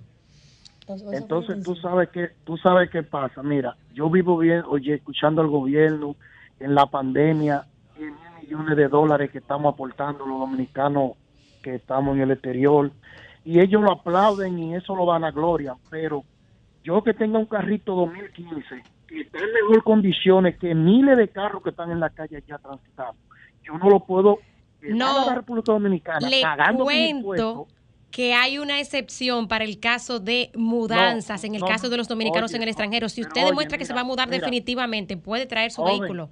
Joven, joven, disculpa, mira, yo tengo conocimiento de causa porque yo desde el año 2000 estoy bregando con mi hermano con un dealer de carro. Eso, eso está en la ley, pero eso no se aplica. Entonces, tú sabes lo que si yo te puedo decir.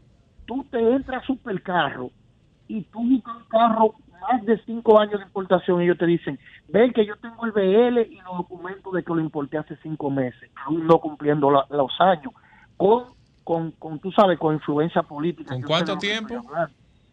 Con más de cinco años, porque es fácil. Tú entras a Supercarro, a página de, de carros recién importados, y ellos te muestran los papeles de aduana que son recién importados, aún no siendo de cinco años. Un vigencia. lo altera cualquiera también, ¿eh? Cuidado con eso. Pero óyeme, pero, pero óyeme, está hablando. pero óyeme, pero óyeme, tú sabes la otra cosa. Para vendérselo al cliente, el dealer no tiene necesidad de eso. Para, para importarlo Pero sí tendría. sabes, yo, tú sabes por qué yo lo hago, porque a veces hay gente que te dice a ti, tú crees que es mentira, y así yo lo compruebo.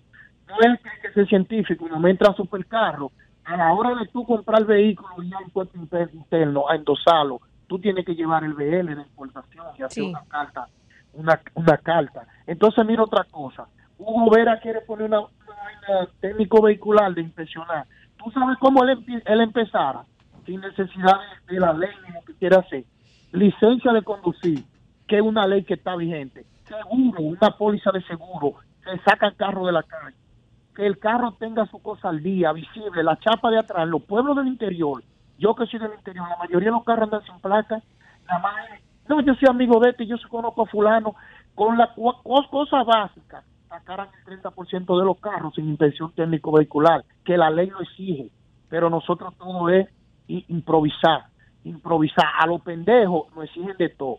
Y a los que andan en, en los carros sin de nada, no, no, lo dejan quieto. Los motores andan sin casco, sin luz, sin placas, sin chaleco. Y nadie puede con ellos. Entonces lo que andamos clase media. Atención a las autoridades, el cumplimiento de la ley en el caso de los dominicanos en, el exterior con el caso de las mudanzas, ¿eh? porque si, si, eso no se está cumpliendo es bastante delicado. Tú sabes lo que le pasó a mi tía cuando ella fue a sacarlo por la mudanza, por el año, que, que le decimos aquí. Mándalo por el año, tú sabes lo que le pasó. A su nombre, porque ¿quién puede? ya la ley ya está, pero para cumplirla, para cumplirla hay que ser, mira, hay que ser bien, bien, bien, bien pegado. Ahí está hecha su denuncia. Muchísimas gracias. Gracias, buen día, felicidad. Gracias.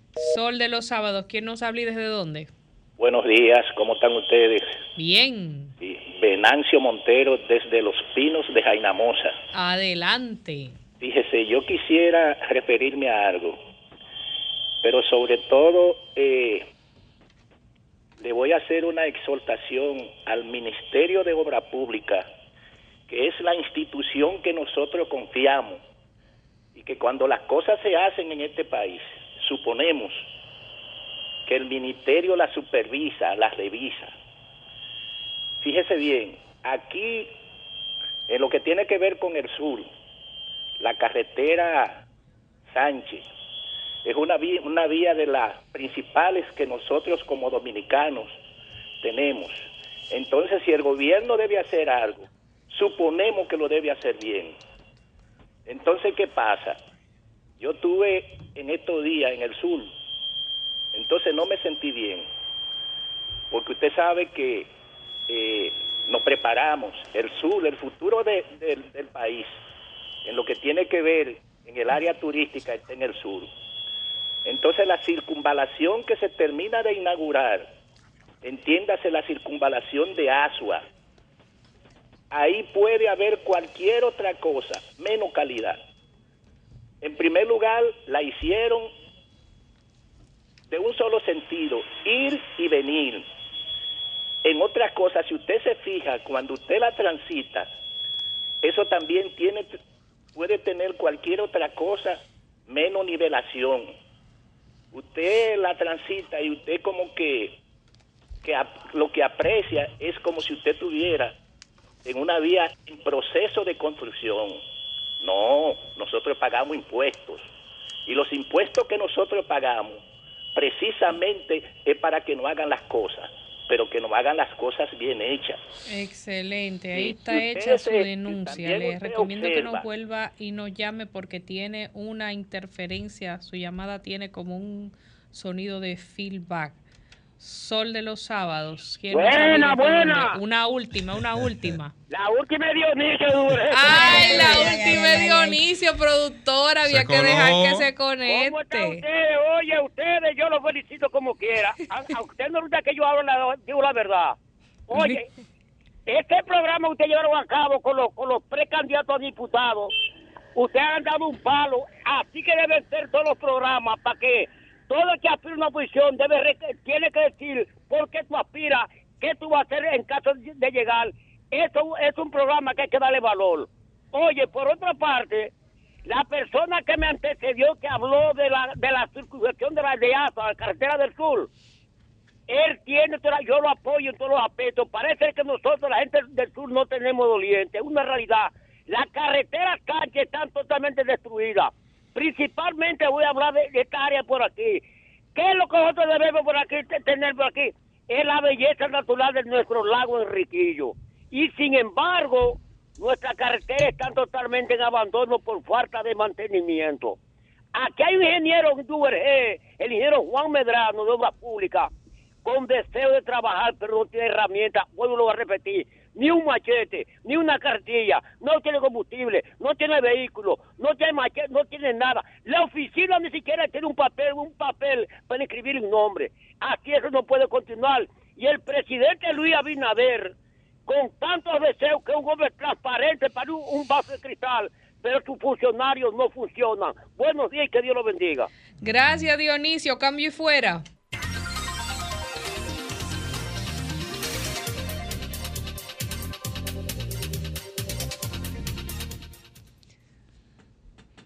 8 y 24 en este Sol de los Sábados. De inmediato iniciamos la ronda de comentarios en este su espacio Sol de los Sábados y vamos a dar paso a nuestro querido compañero Francisco Guillén Blandino.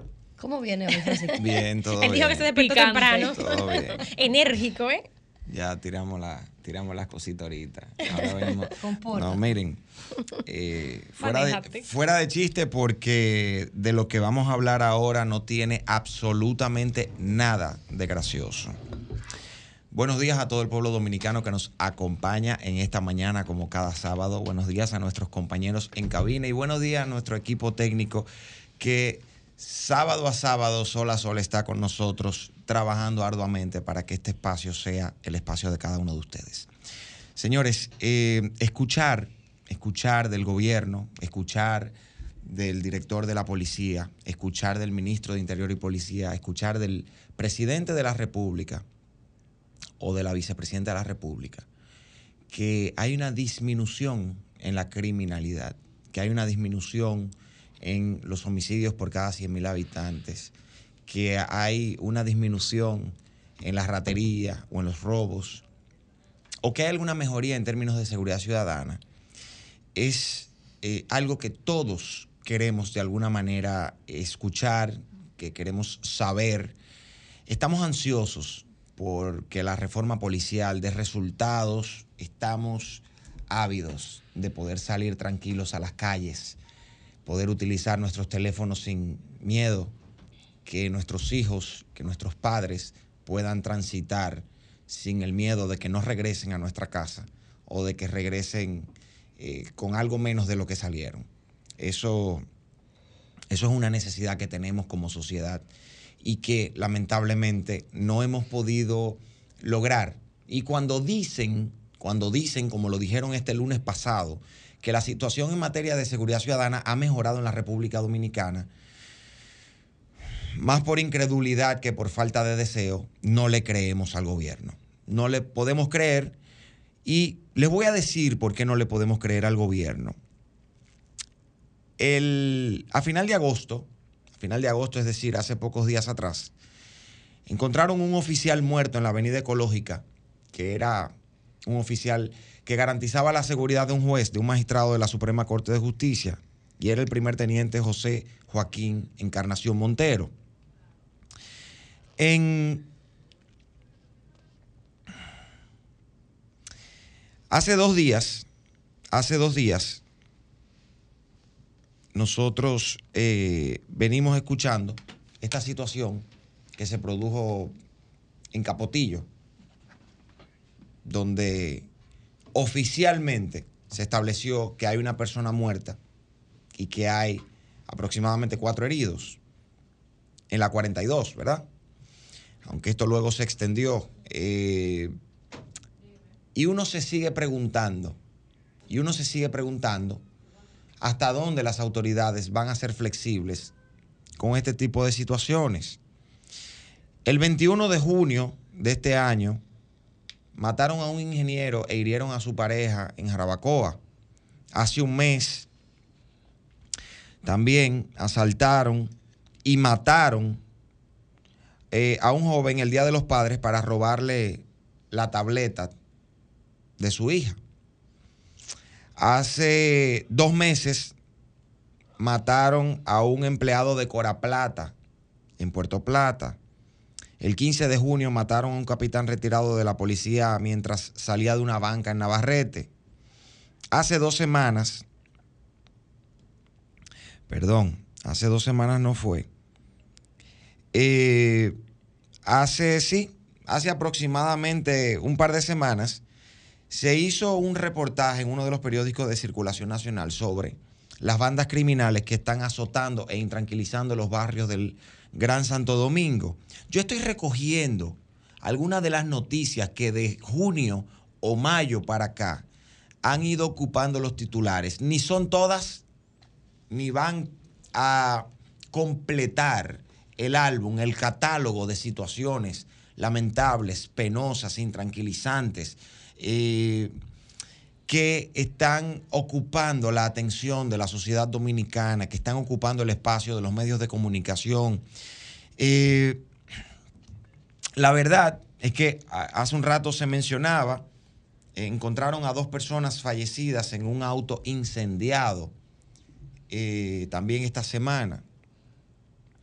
Eh, la joven muerta en los frailes. Los cuatro jóvenes muertos por la pelea del punto de droga en Ocoa. La verdad es que estamos viviendo una situación sumamente alarmante, una situación dolorosa, una situación preocupante, una situación que lo único que provoca es que el 58% de jóvenes que quieren largarse de la República Dominicana sigan buscando los medios para largarse de la República Dominicana. Y ya está bueno de eso. Ya está bueno de eso ya está bueno de que las bandas criminales sigan controlando sectores del Distrito Nacional, del Gran Santo Domingo y de todo el país. Ya está bueno que la Policía Nacional siga amamantando puntos de droga que tienen ubicados, que saben dónde están y que saben quiénes los manejan. Ya está bueno que pensemos, que pensemos como si fuera una píldora tranquilizante, que pensemos qué bueno que se están matando entre las bandas criminales cada vez que una banda o una pandilla mata a otro de una pandilla, estamos saliendo de un criminal. No podemos pensar así. Porque cuando hay un enfrentamiento entre bandas y entre pandillas, no lo están haciendo eliminando elementos peligrosos y sujetos delincuenciales o criminales de la sociedad. Lo están haciendo para controlar una zona. Lo están haciendo para monopolizar el área de atracos lo están haciendo para controlar puntos de droga, el microtráfico en un determinado sector. De modo que cada vez que hay un enfrentamiento entre bandas o, un, eh, o una pandilla o grupo de tigres antisociales que están asociados como los malhechores que son, matan a uno o a varios de otra pandilla, no le están haciendo un favor a la sociedad.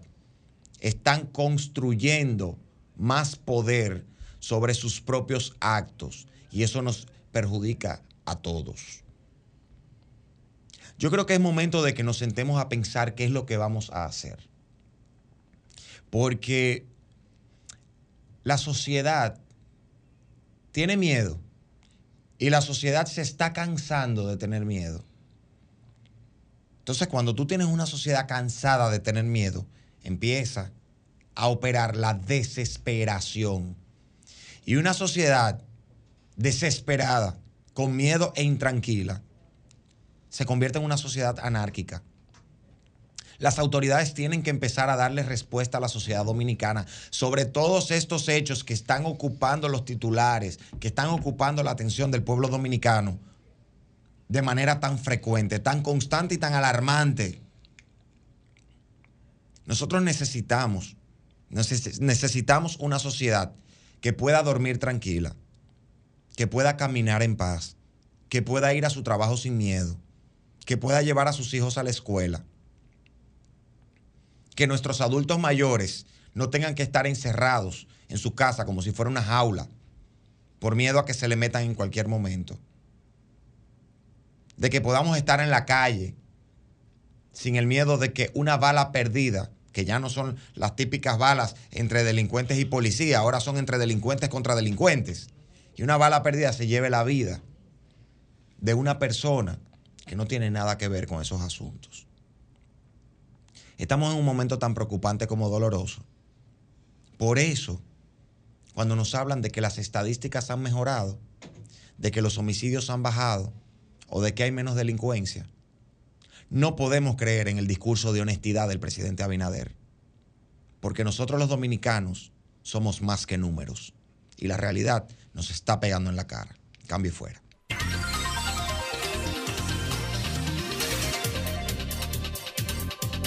8.33 minutos en este su espacio El Sol de los Sábados. Ahora cedemos los micrófonos a nuestro compañero Cristian Cabrera, el periodista joven.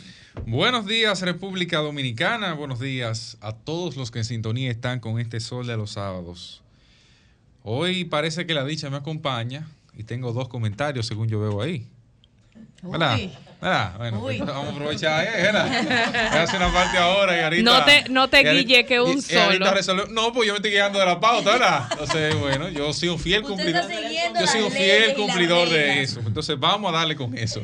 Miren, el presidente de la República esta semana tuvo una entrevista y tuvo su semanal. Ahí lo escuché hablar poco sobre quizás el principal problema que tienen hoy los dominicanos. Bueno, es que son tantos que uno no sabe cuál es el principal, honestamente. Pero uno de ellos, uno de ellos, es el tema energético. Esta semana las calles se llenaron de gomas encendidas, requiriendo solución a los apagones, a los odiosos apagones que se presentan en República Dominicana en esta etapa de su vida democrática. Esta semana hubo gente lanzándose a las EDES y allí reclamando porque se les reduzca el precio de la factura dado que no están recibiendo la energía eléctrica que habitualmente consumen.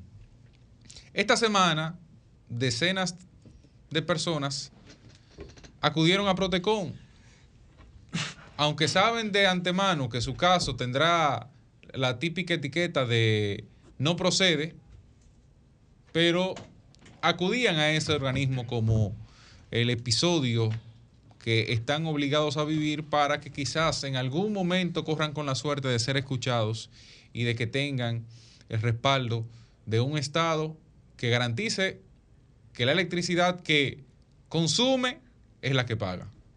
Eso hoy no está ocurriendo. Y no está ocurriendo y la gente se dice, ¿cómo así?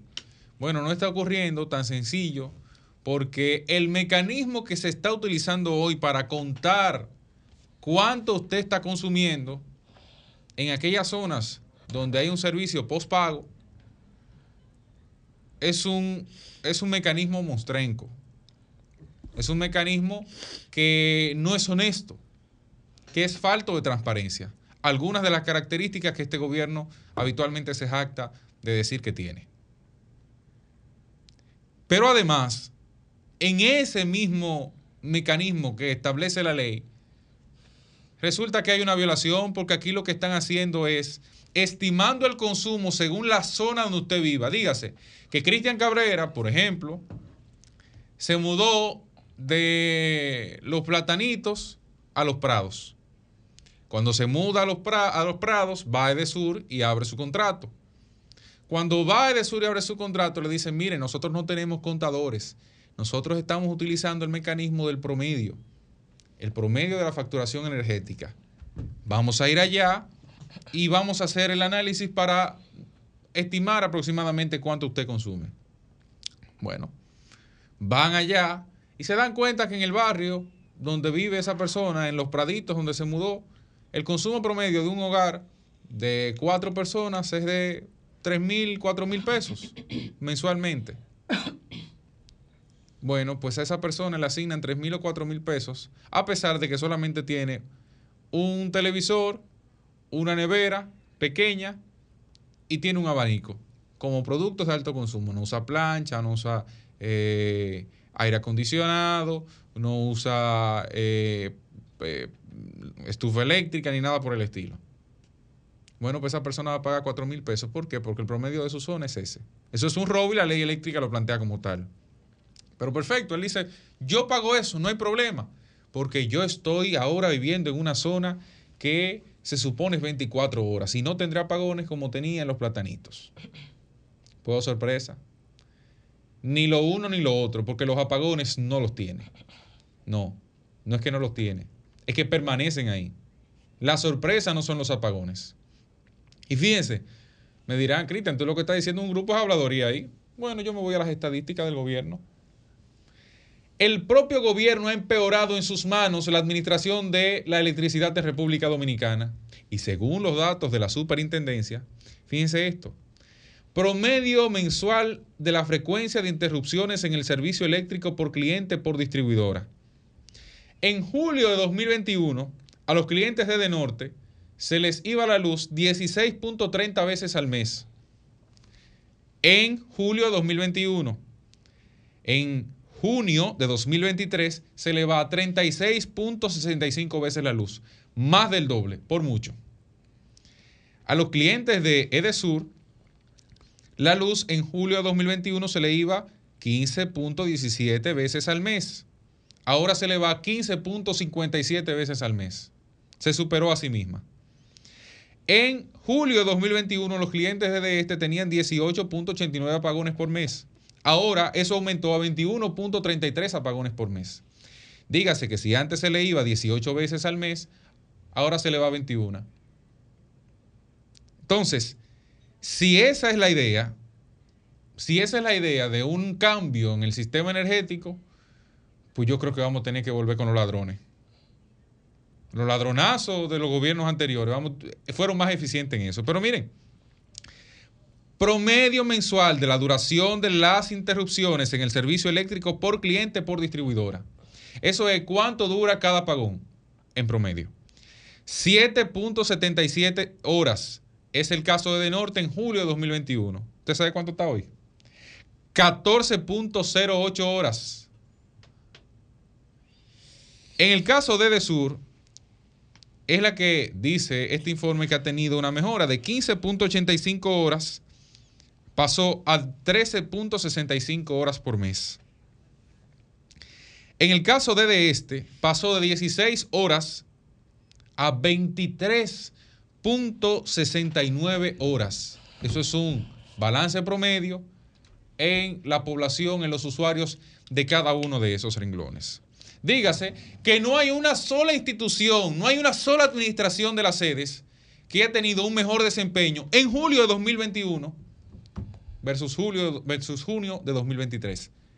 El gobierno se ha superado a sí mismo. Fíjense que la comparación no es ni siquiera contra el PLD, contra el gobierno de Lionel. No, no, no. La comparación es el gobierno actual versus el gobierno actual cómo recibió y cómo estuvo el primer año y cómo está ahora. Esa es la comparación. Entonces, fíjense cómo eso es lo que, lo que ahora la gente toma como evaluación y dice, bueno, pero si los ladrones eran más eficientes, pues yo me quedo con los ladrones. Porque de nada me sirve la honestidad si no hay gerencia y si no hay capacidad de resolver los problemas esenciales, por lo menos de mantenerlos igual. Si lo que se hace es empeorar esos problemas, pues entonces eh, usted sabe que la gente comienza a buscar otro rumbo. El presidente hoy sale a las calles a las actividades en, en procura de su reelección. Yo estoy de acuerdo con eso. Yo soy partidario del modelo dos periodos y nunca más. Totalmente de acuerdo con eso. Coño, pero la cosa hay que ganársela.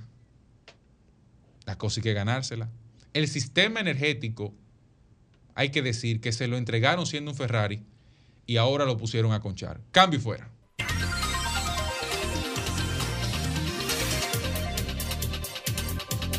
...8.42 minutos en este sol de los sábados... ...y ha llegado el turno del comentario de nuestra compañera Roselvis Vargas. Gracias, eh, Susi, gracias a la gente que nos sintoniza desde temprano, como siempre digo, y a la gente eh, pues que nos sintoniza a partir de este momento. Gracias a todos por su sintonía.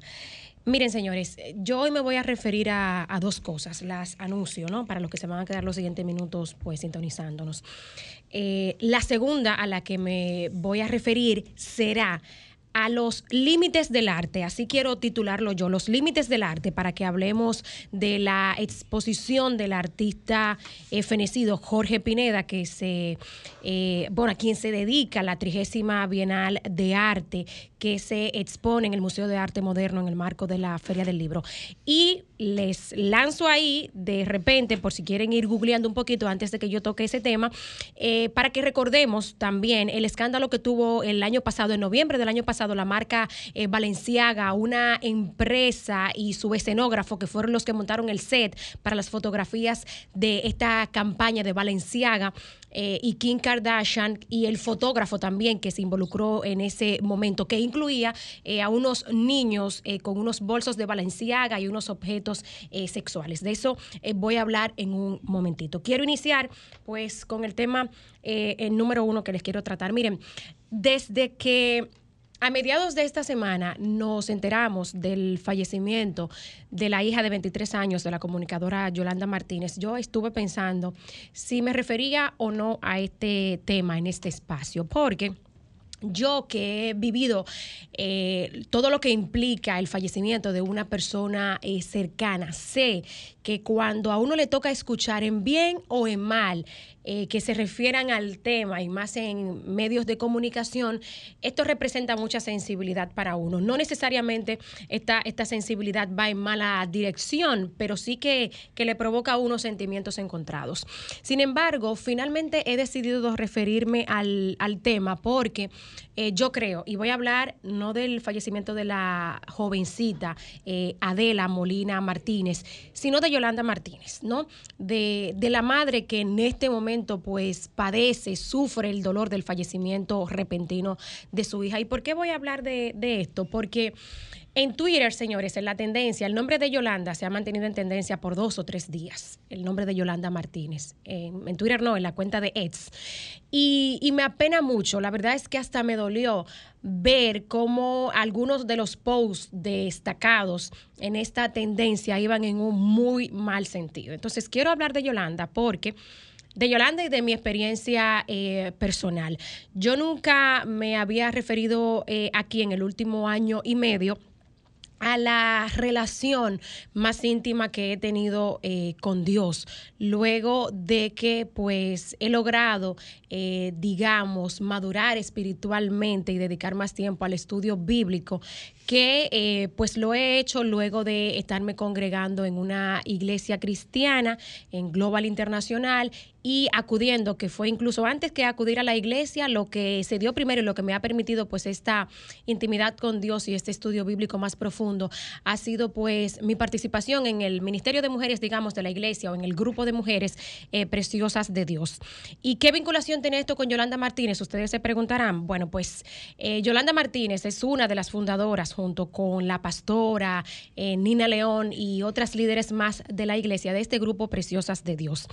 Y la verdad es que dejar pasar esta circunstancia sin reconocer el servicio ministerial que ha tenido eh, Yolanda durante la última década, eh, ofreciéndose, sirviéndose ella misma para, para orientar en el estudio bíblico y en la intimidad con Dios a decenas de mujeres a lo largo de este tiempo, eh, sería un despropósito. Yo creo que no reconocer todo, todo este aporte que ha hecho Yolanda y el cual yo agradezco muchísimo porque soy beneficiaria directa de lo que me ha permitido esta, esta congregación y estas reuniones que tenemos cada martes.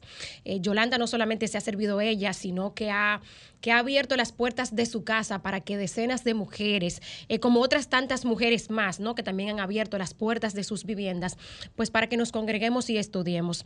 Y, y todo ese servicio que ha hecho Yolanda durante este tiempo, su creencia y su relación con Dios, se evidencia totalmente en las manifestaciones públicas que ella ha tenido cuando le ha tocado esta semana, pues referirse al fallecimiento de su hija y como ella dice que aunque que esta situación enluta a su familia, van a celebrar la vida de su hija eh, Adela. Ver el, el, sobrecogimiento que esta mujer tiene, la verdad es que me inspira eh, a mí y me guía.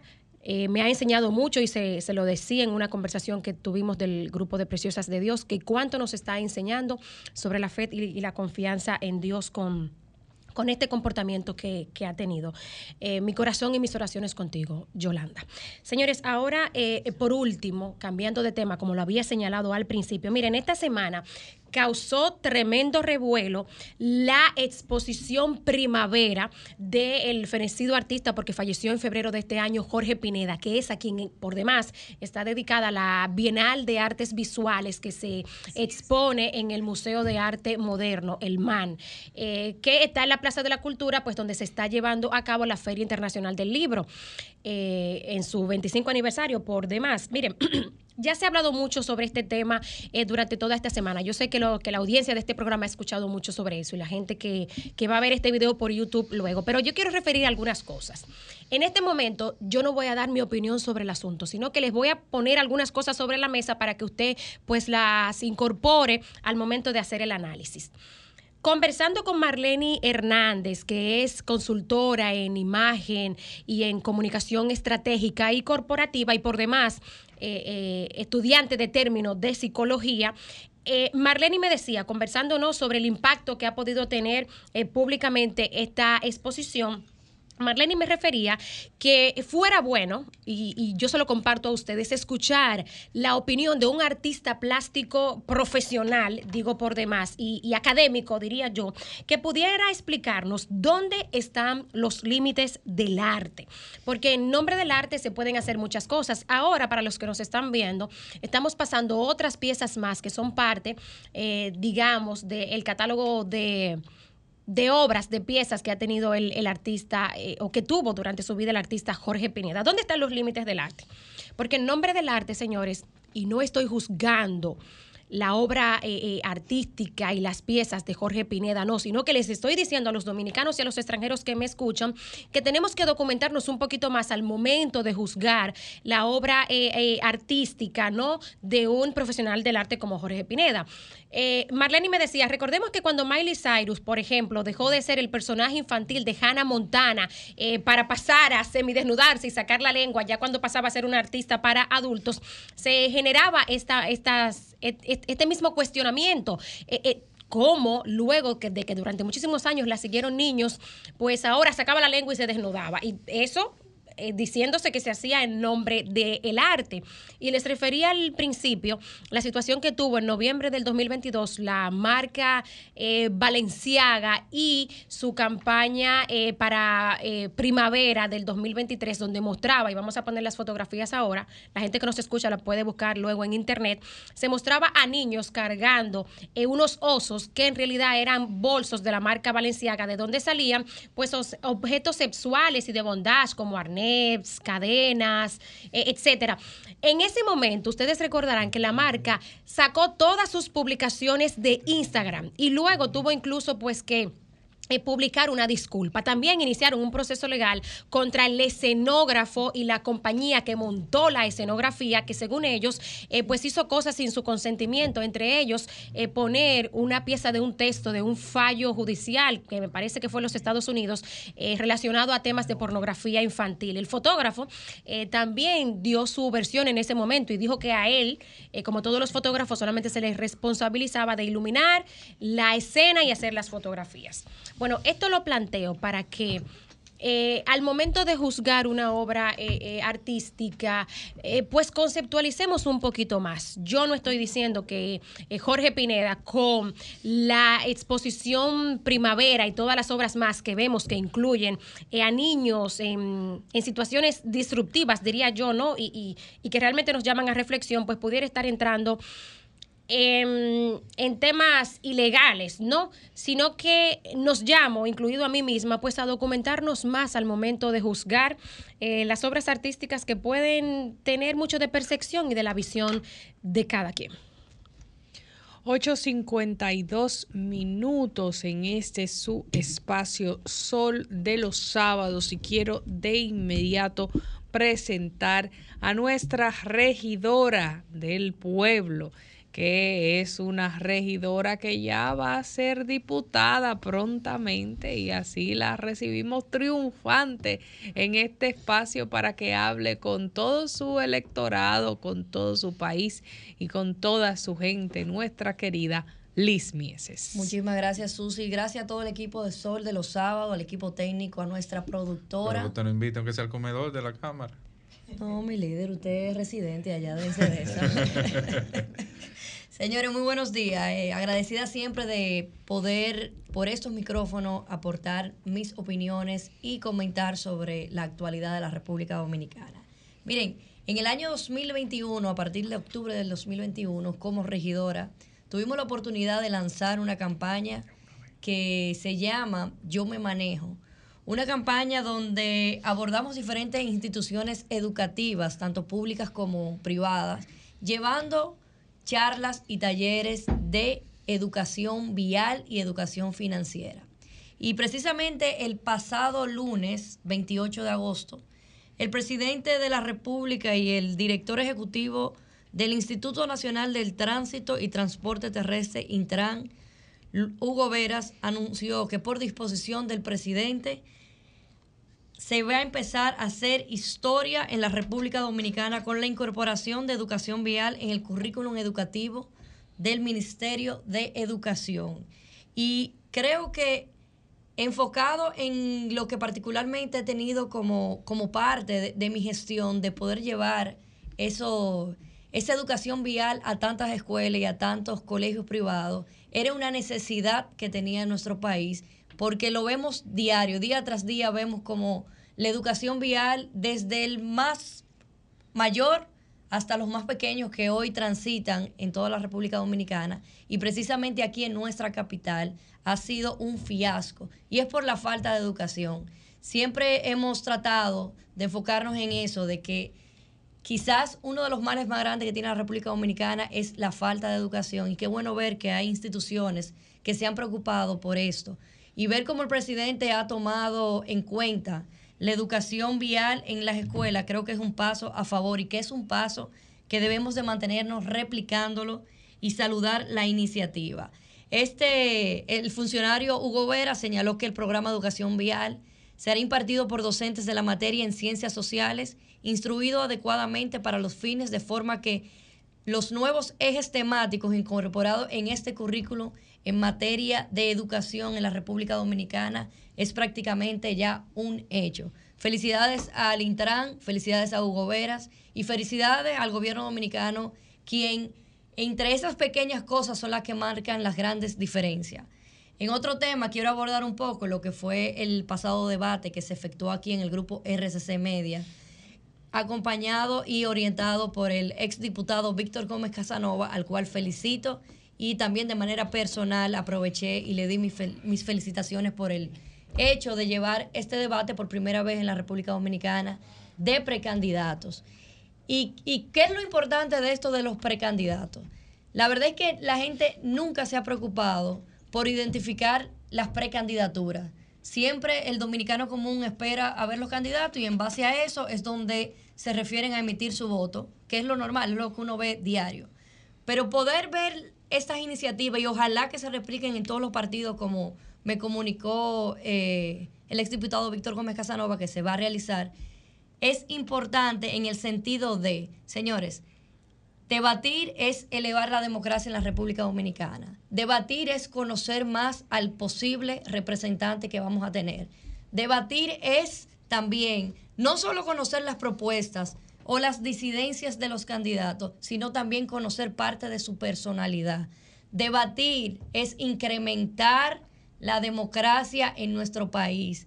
Debatir es un precedente que deben de marcar los jóvenes que hoy tienen las caras nuevas en la política. Por eso, invito a todos los candidatos, a todos los precandidatos de todos los niveles, a que incidan en esos debates, a que participen, a que si no lo inviten, hagan que lo inviten y participen, porque el debate lo único que trae es bienestar a la clase política y mayor conocimiento a los votantes. Cambio fuera. Bien, siendo las 8.57 minutos de la mañana, vamos a recibir el comentario de una persona que así con su calma, así como usted la ve calmadita, revienta a cualquiera de repente. Susi Aquino Gotró y su comentario. Buenos días. Muchísimas gracias compañeros, feliz de estar aquí en este set, en este estudio, en esta emisora, en esta cabina. Pues presta a compartir las informaciones con ustedes y siempre conectada con nuestros oyentes en Sol, la más interactiva y por supuesto llegar a ustedes también a través de Telefuturo, Canal 23 y todas las plataformas de RCC Media. Primero, quiero, antes de mi tema central y otra información que voy a comentar, saludar mi participación en esta semana. Estuve presente como invitada en la segunda edición del Premio a la Excelencia Despacho 24 Horas que realiza la Dirección General de Aduanas de nuestro país bajo el liderazgo de Eduardo Sanz Lobatón Yayo, que premia con orgullo la excelencia en las operaciones de los contribuyentes. Y ahí vimos cómo instituciones públicas y por supuesto empresas privadas fueron premiadas por la excelencia en su manejo y eh, pues allí vimos eh, importantes logros, importantes hallazgos de muchas de ellas y eh, por supuesto fue premiado el gran galardón en materia de solidaridad. Don Celso Marrancini Pérez, vimos cómo su empresa dio ejemplo, cátedra de solidaridad en materia de que no solo se eh, dedica a generar beneficios particulares para ellos mismos, sino que les construyen casas a los empleados, que se preocupan por por sus eh, colaboradores y eso eh, son los ejemplos loables que está la Dirección General de Aduanas premiando en cada edición que realizan de este premio que tiene precisamente dos años, se creó bajo la visión y el liderazgo de Yayo Sanz Lobatón. El programa Despacho 24 Horas es uno de los mejores ejemplos de modernización de la administración pública porque, señores, en dos años de gestión, el tiempo de despacho de mercancías, de desaduanización de las mercancías, ha pasado de siete días que duraban las aduanas a dos días. Y quiero rescatar algunas de las cosas que decía Eduardo en su discurso, eh, porque estos avances no serían la realidad sin el compromiso del sector privado que en el día de eh, la pasada semana, creo que fue el día martes, recibieron sus galardones.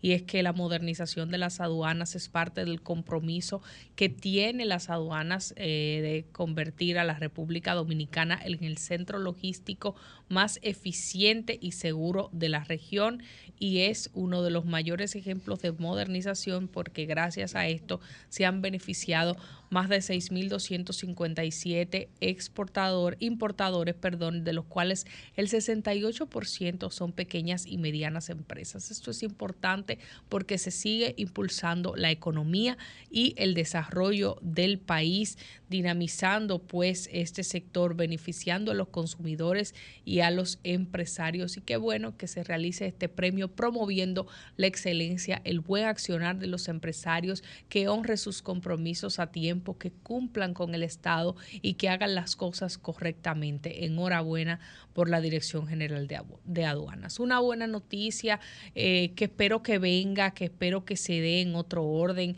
en materia de seguridad que tanto necesitamos porque hemos visto los enfrentamientos de estas bandas que vimos ahora en estos días en, en el sector de Capotillo y la Sursa y demás y de cómo nuestros agentes del orden necesitan eh, imponer su autoridad y cómo están haciendo un trabajo para identificar los antisociales y cómo en cierto modo frustraron que este enfrentamiento llegara un poco a, mayores niveles, aunque las consecuencias fueron eh, graves, pero que llegaran a ser más graves todavía, pues para poder mejorar la tecnificación de nuestros agentes hay una oferta del embajador chino, Chen Luning, que puso a disposición del país eh, una propuesta académica para los policías mediante el Instituto Nacional de Formación Técnico Profesional Infotep y eh, capacitación presencial en China.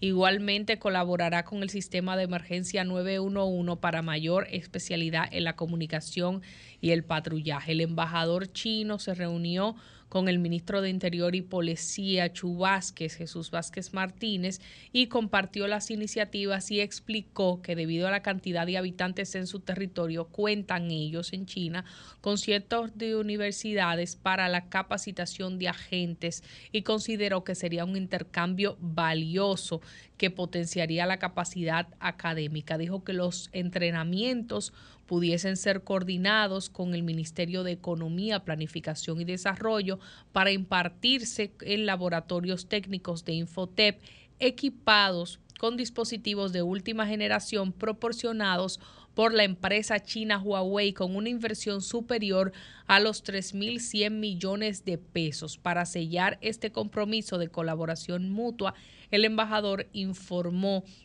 la visita en octubre de una delegación, o sea que el asunto va del viceministerio de Seguridad Pública de su nación que vendrá para acá para agotar temas de interés conjunto de seguridad ciudadana. Y Chu agradeció el apoyo del gigante asiático para promover las experiencias de los estados e invitó a participar a ellos en el programa de vuelta al barrio al que le dijo al diplomático que propuso la disponibilidad de organizar un torneo de baloncesto invitacional y traer maestros de artes marciales para intercambio juvenil en los sectores.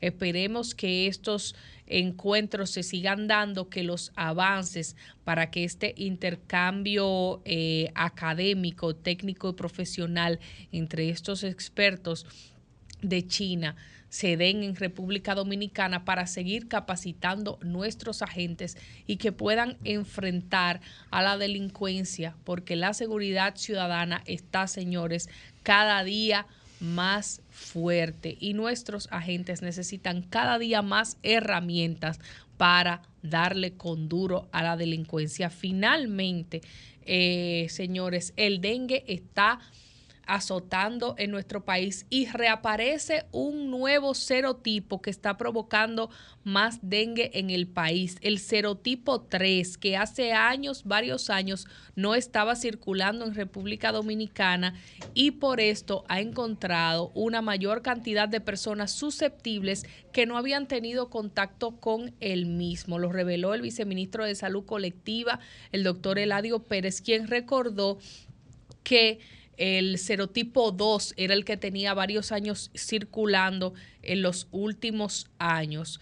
Eh, actualmente el mayor reporte de casos de dengue está en Santo Domingo Norte, por lo cual se están haciendo intervenciones desde el Ministerio de Salud Pública junto a la Alcaldía y el Servicio Nacional de Salud con descacharrización, fumigación y una concientización y educación. Hay que prestar atención al dengue porque eh, ahora, en este 2023, destacó el Viceministerio de Salud Pública, la región de las Américas ha experimentado un aumento significativo en los casos de dengue. Se han registrado más de 3 millones de nuevas infecciones, superando las cifras en el 2019. El año con la incidencia más alta registrada en esta enfermedad en la región con 3.1 millones de casos incluidos, 28.203 casos graves y 1.823 muertes. Hay cuatro serotipos de dengue y según los expertos, la infección por un serotipo seguida por otra infección con un serotipo diferente. Recordemos que aquí el serotipo 2 es el que más ha circulado y ahora, después de varios años sin, circular, viene el serotipo 3. Eh, si usted se infecta con un serotipo y luego se infecta con otro serotipo, aumenta el riesgo de una persona de padecer dengue grave y hasta morir. Así que hay que prestarle atención. Recuerde que el dengue se... Eh, transmite, se incuba, crece en agua limpia y se transmite por la picadura del mosquito Aedes aegypti, se acumula en los hogares. Recuerde el mensaje cloro untado, tanque tapado y que los síntomas son fiebre súbita, dolor detrás de los ojos y de cabeza y malestar general. Préstele atención al dengue, parecen temas repetitivos, ya para ir cerrando, parecen temas que no son importantes, parecen temas que no es una pistola que te apunta en la cabeza, pero te puede quitar la vida. Son temas serios, se repiten todos los años, se llevan vida todos los años, no son temas para vocear, no son temas para volvernos locos, pero sí, sí son temas para volvernos locos. Uno cree que no, pero sí. El dengue es una cosa muy seria a prestarle, a prestarle, señores, atención. Esto es peligroso, el dengue es de vida o muerte, a limpiar nuestras casas. Bueno, a las 9, 8 minutos de la mañana eh, vamos a pasar con nuestro compañero Yuri Enrique, pero antes hay una información de último minuto que, que nuestra compañera Liz Mieses tiene en sus manos. Diga usted.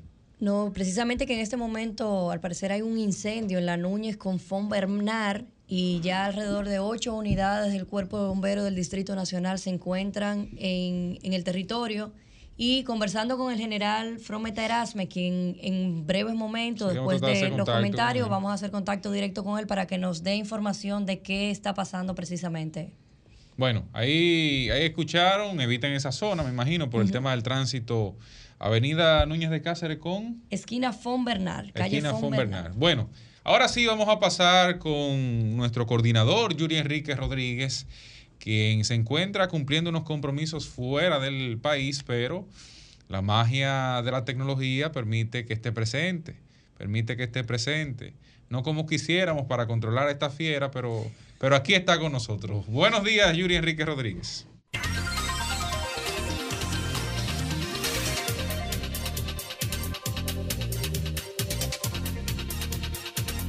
9.19 minutos en este su espacio, el sol de los sábados.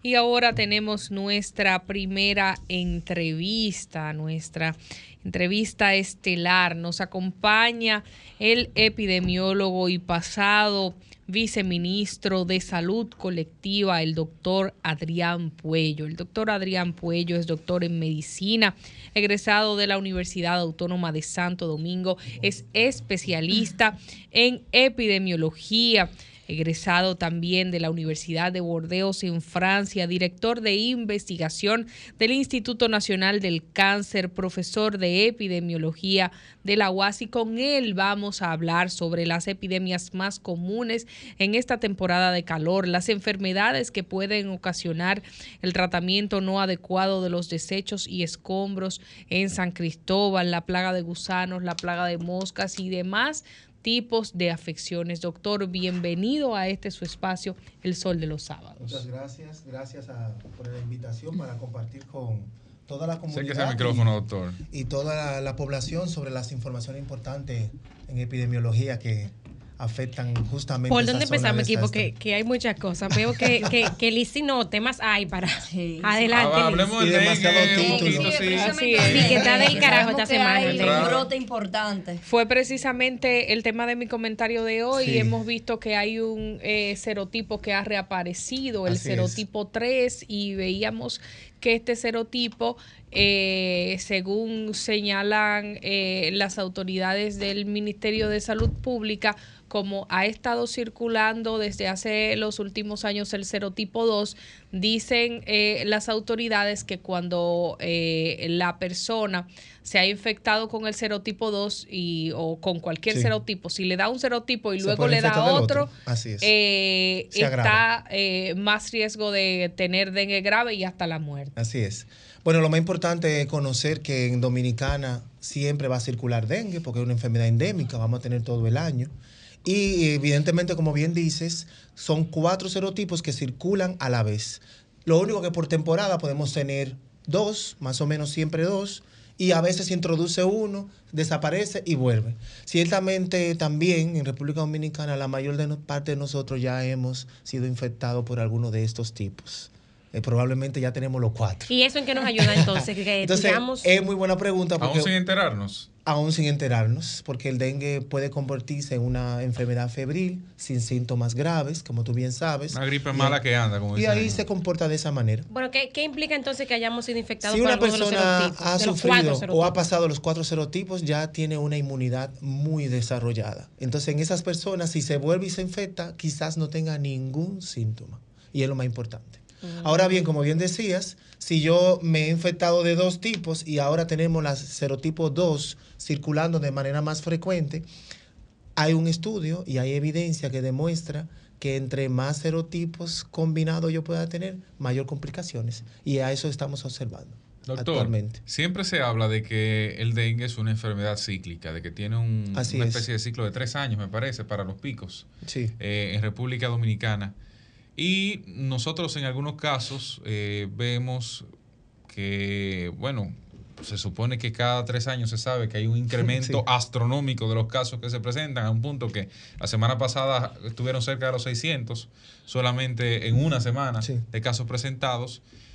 qué medidas debe tomar las autoridades y la ciudadanía para evitar que eso se convierta en un verdadero problema permanente en nuestro país. Para evitar el agravamiento de los ciclos de, de infección por dengue, sabemos que el factor de riesgo no es en la persona, sino en las comunidades, por el tema de la gestión del agua. Claro. Ustedes saben que las lluvias, eh, acumular agua, porque no hay agua potable en la casa, entonces tengo que tener una cubeta, un tanque que no está clorificado y que no está tapado. Entonces el factor de riesgo no tiene que ver con los años, sino con la gestión de agua. Fíjense que cuando llegan las lluvias, Sin embargo, ¿por qué le afecta más a los niños? Sí, sí. Sí, evidentemente el niño es que presenta más síntomas porque se agrava más. Y son los nuevos infectados. Tú como adulta ya tienes dos infecciones, claro. tres, el niño nada más tiene la primera. Por eso la hay más manifestaciones ahí. Duele más la primera. Es como la, la vacuna. Doctor, una, otra cosa. una pregunta relacionada con... Aguanta, que falta poco. No, pues yo, yo vi a- yo- Ah, yo- aguanta, no, que falta yo, poco. yo vi dice a Abel. yo vi a Ali como que iba a hablar. Mane- manéjense. Adela- adelante, Francisco. Eh, Échale agua a esto. Con, con relación a... a- Pero no como Amarili, Agua esa cloro. de vaquerón. Clorificado. Con relación a los mecanismos de transmisión, ya sabemos que, que el, el mosquito tipo Aedes, ¿verdad? Sí. Transmite eh, estos tipos de dengue.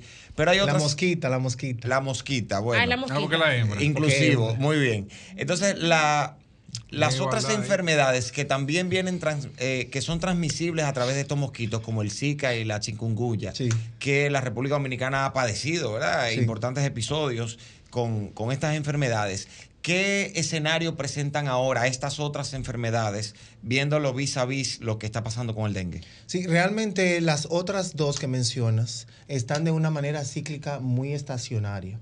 Por tanto, los casos son muy pocos. Recuerden que en epidemiología hablamos de proporciones. Vamos a tener siempre casos. Como COVID tenemos casos todavía de Durante el año completo. Pe- Durante el año, con influenza. COVID, Eh. República Dominicana y el Caribe es un cóctel de enfermedad y siempre vamos a tener el año entero. Qué, bueno que dijo el Caribe para que no se lo fueran a pegar al gobierno. Pero bueno, continúe. Bueno, Dios y- mío, pero. y no con sé. nuestros vecinos también. Pero la realidad es que, por ejemplo, chikungunya, lo que tenemos ahora, pocos casos, de uno a dos por año, imagínate.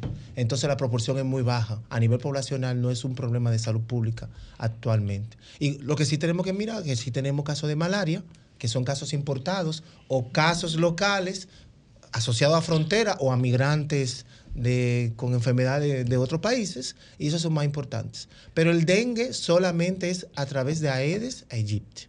Las otras son con otros mosquitos. La evaluación de la gestión actual eh, en este No año. era de en, gusano que vamos a en este año de pico. Sí, vamos a hablar de gusano ahora. En ¿De este año tú de estás pico. que no se iba a estar tranquilo. En este año pico. No, que el invitado pero- le tiene una anotación. Pero, no, pero yo quiero hacer la pregunta. Él responde lo que entiende, no, No, está obligado a claro. responder tampoco. Eh, ¿cómo, ¿Cómo lo analiza? ¿Cómo lo ve?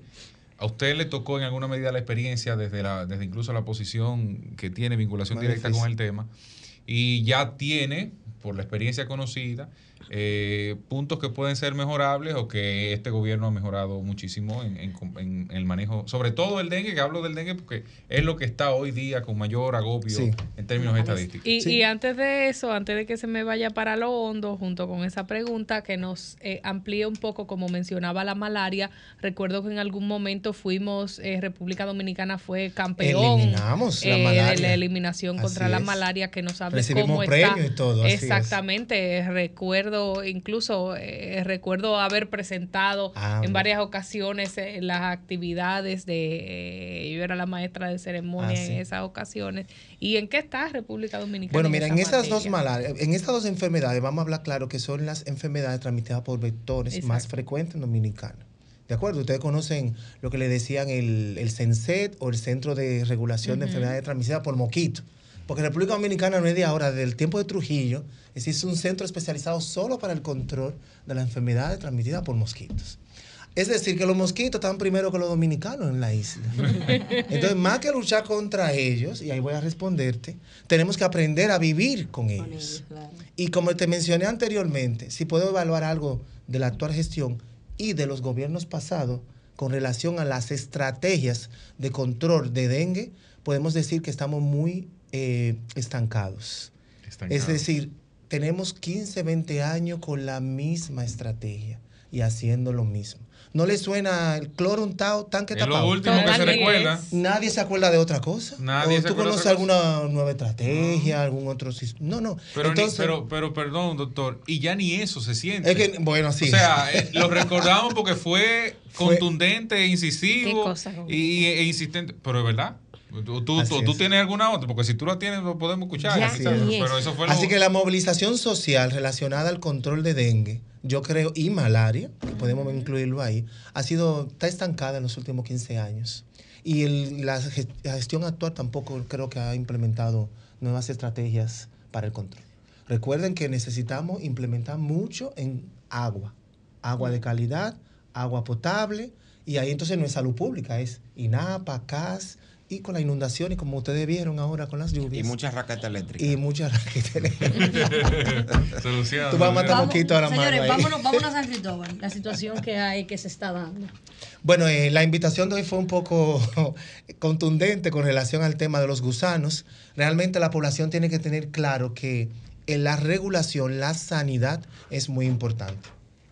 Y es que la situación en San Cristóbal tiene que estar asociada a lo que es higiene.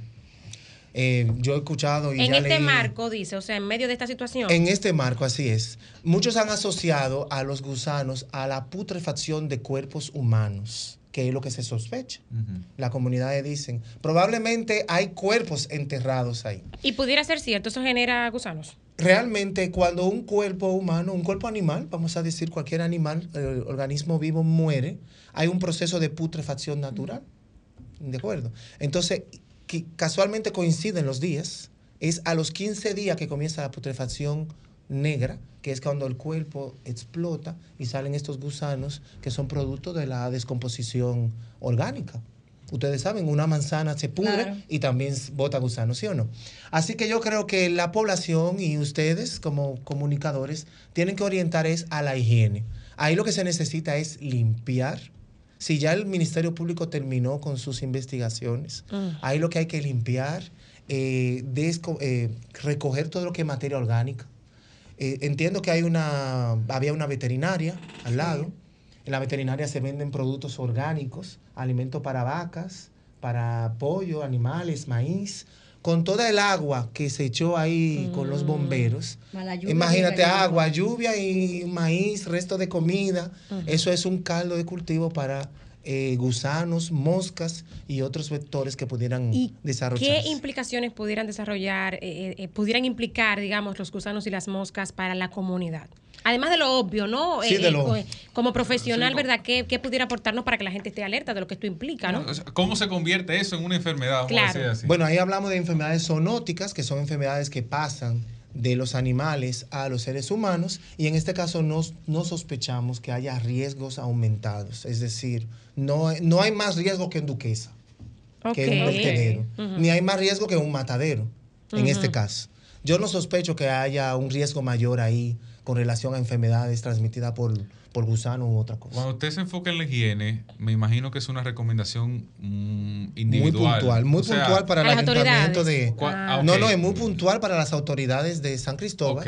Es que deben, es que donde sea que tú dejes materia orgánica a descomposición con oxígeno y todo, se va a podrir y va a pasar esto. Aunque este proceso dura 15 días. No, y hay, ahí hay una situación especial, doctor, porque hay una serie de escombros que todavía están en proceso de demolición. Incluso la demolición se retrasó en alguna medida. Y, y eso uno, enten- uno entendería tomará tiempo. ¿Cómo puede lograr hacerse ese, ese match para que en lo que se concluya el proceso de demolición eh, pueda esto extraerse de ahí que no siga propagándose mientras se hace lo otro? Así es. hay que quitar el escombro y hay que retirar el material orgánico. Mientras haya alimentos, cosas pudriéndose ahí, van a salir saliendo los gusanos. Así que las comunidades, las personas, las familias que viven cerca, lo único que le podemos recomendar es tomar medidas de higiene con el uso de cloro, agua potable, No acercarse, me eh, imagino. no, y además no tocar, sobre todo con las manos, Claro. eh, Evidentemente el equipo de higiene, el ayuntamiento tiene que usar guantes para el manejo de materia orgánica y eh, retirar todo lo que sean sustancias de esa zona. Pero tiene eh, evidentemente el ayuntamiento que eh, hacer la debida limpieza porque los residentes eh, cercanos de las zonas aledañas, por más que usted limpie su casa, si Bien, ellos suben, el vecino, caminan la pared. eh, si, si, si, si el lugar en la zona está sucio, eh, el sucio le va a llegar a la ¿Qué, qué podemos decir con respecto al olor y ese tizne negro que queda todavía en el ambiente? ¿Pudiera tener algunas implicaciones considerando las lluvias y el tiempo que ha pasado de la explosión? Así es. Mire, el olor es muy característico. No sé si ustedes han visitado alguna vez el vertedero o Sí. un matadero o una Digo, funeraria. me refería al olor por el tema de la explosión y del fuego. Sí. Y del humo. Por eso te digo, la materia orgánica cuando se pudre huele a fósforo, a nitrógeno, son olores muy fuertes. Olor a podrido, ¿no? Son olores muy fuertes. Mientras haya algo podrido ahí, el olor es muy difícil de controlar.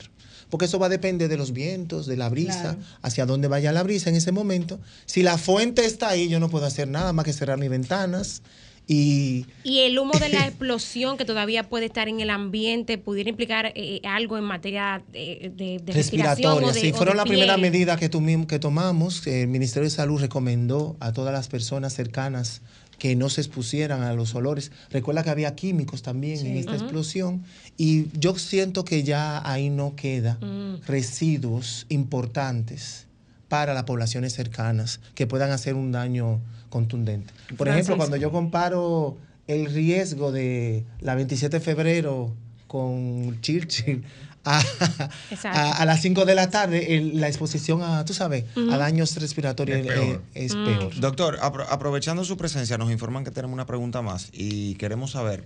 Sí, aprovechen. que- Ah, Ahora, ahora, ahora viene, ahora viene- los cambios estacionarios en República Dominicana no son tan notables como en otros, en Así otras eh, latitudes. Pero ahora vamos a entrar en el mes que dicen que va a ser el más caluroso del año para esta Uf, región. sí. Y luego vamos a transicionar a la brisita navideña. Eso tomará un par de ¿Cuándo semanas es ese más. mes para yo irme de La, aquí? la- la pregunta, la pregunta es, eh, doctor, tomando en consideración que a partir de septiembre empieza la transición, ¿cuáles son las esas eh, epidemias o enfermedades que tienden a florecer en esa época y a afectar más a la población dominicana para que tengamos las precauciones del lugar? Así ¿Qué es. recomendaciones hay para estos meses de septiembre, octubre, noviembre? Así es. Eh, hablamos de otoño, todavía no estamos hablando de invierno. Justamente como tú bien dices, aquí no hay, no hay temporadas muy marcadas. Pero muy importante que cuando llegue esa brisita, recuerda que la gente comienza a abrigarse y todo. Muy importante los cambios de temperatura. ¿No? Que la gente se vaya en ríos, pero ya en la mañana hace un poquito más de, de- de fresco, ¿no? Muy importante la influenza, enfermedades respiratorias agudas, sobre todo en niños menores de 5 años, influenza, gripe, vamos a hablar de gripe, que es lo más importante. Entonces yo creo que la única enfermedad que se asocia al inicio de esta temperatura son la gripe. ¿Qué se recomienda? ¿Qué hace el mundo? Por ejemplo, la Organización Mundial de la Salud comienza y recomienda la vacunación de los adultos mayores y personas vulnerables con enfermedades crónicas contra la influenza.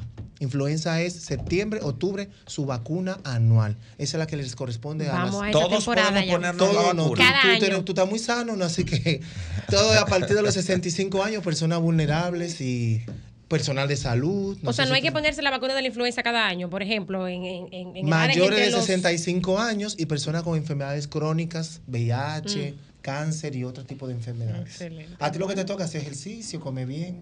¿Y por qué lo debes hacer ejercicio? y ¿Por qué portarte empezó por ahí? ¿Por qué yo ni me Y paré? Importante bien, ¿oíste? ¿Pero por qué empezó por hacer Te lo dice el ejercicio? doctor. Hay que doctor. Hay que. Te lo dice el doctor.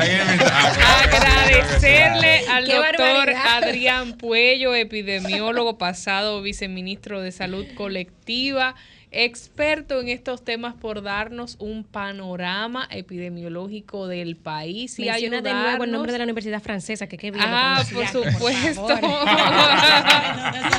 Especialista en epidemiología y eh, también egresado de la Universidad de Bordeaux en Francia. Es así, doctor, es así. No, Bordeaux.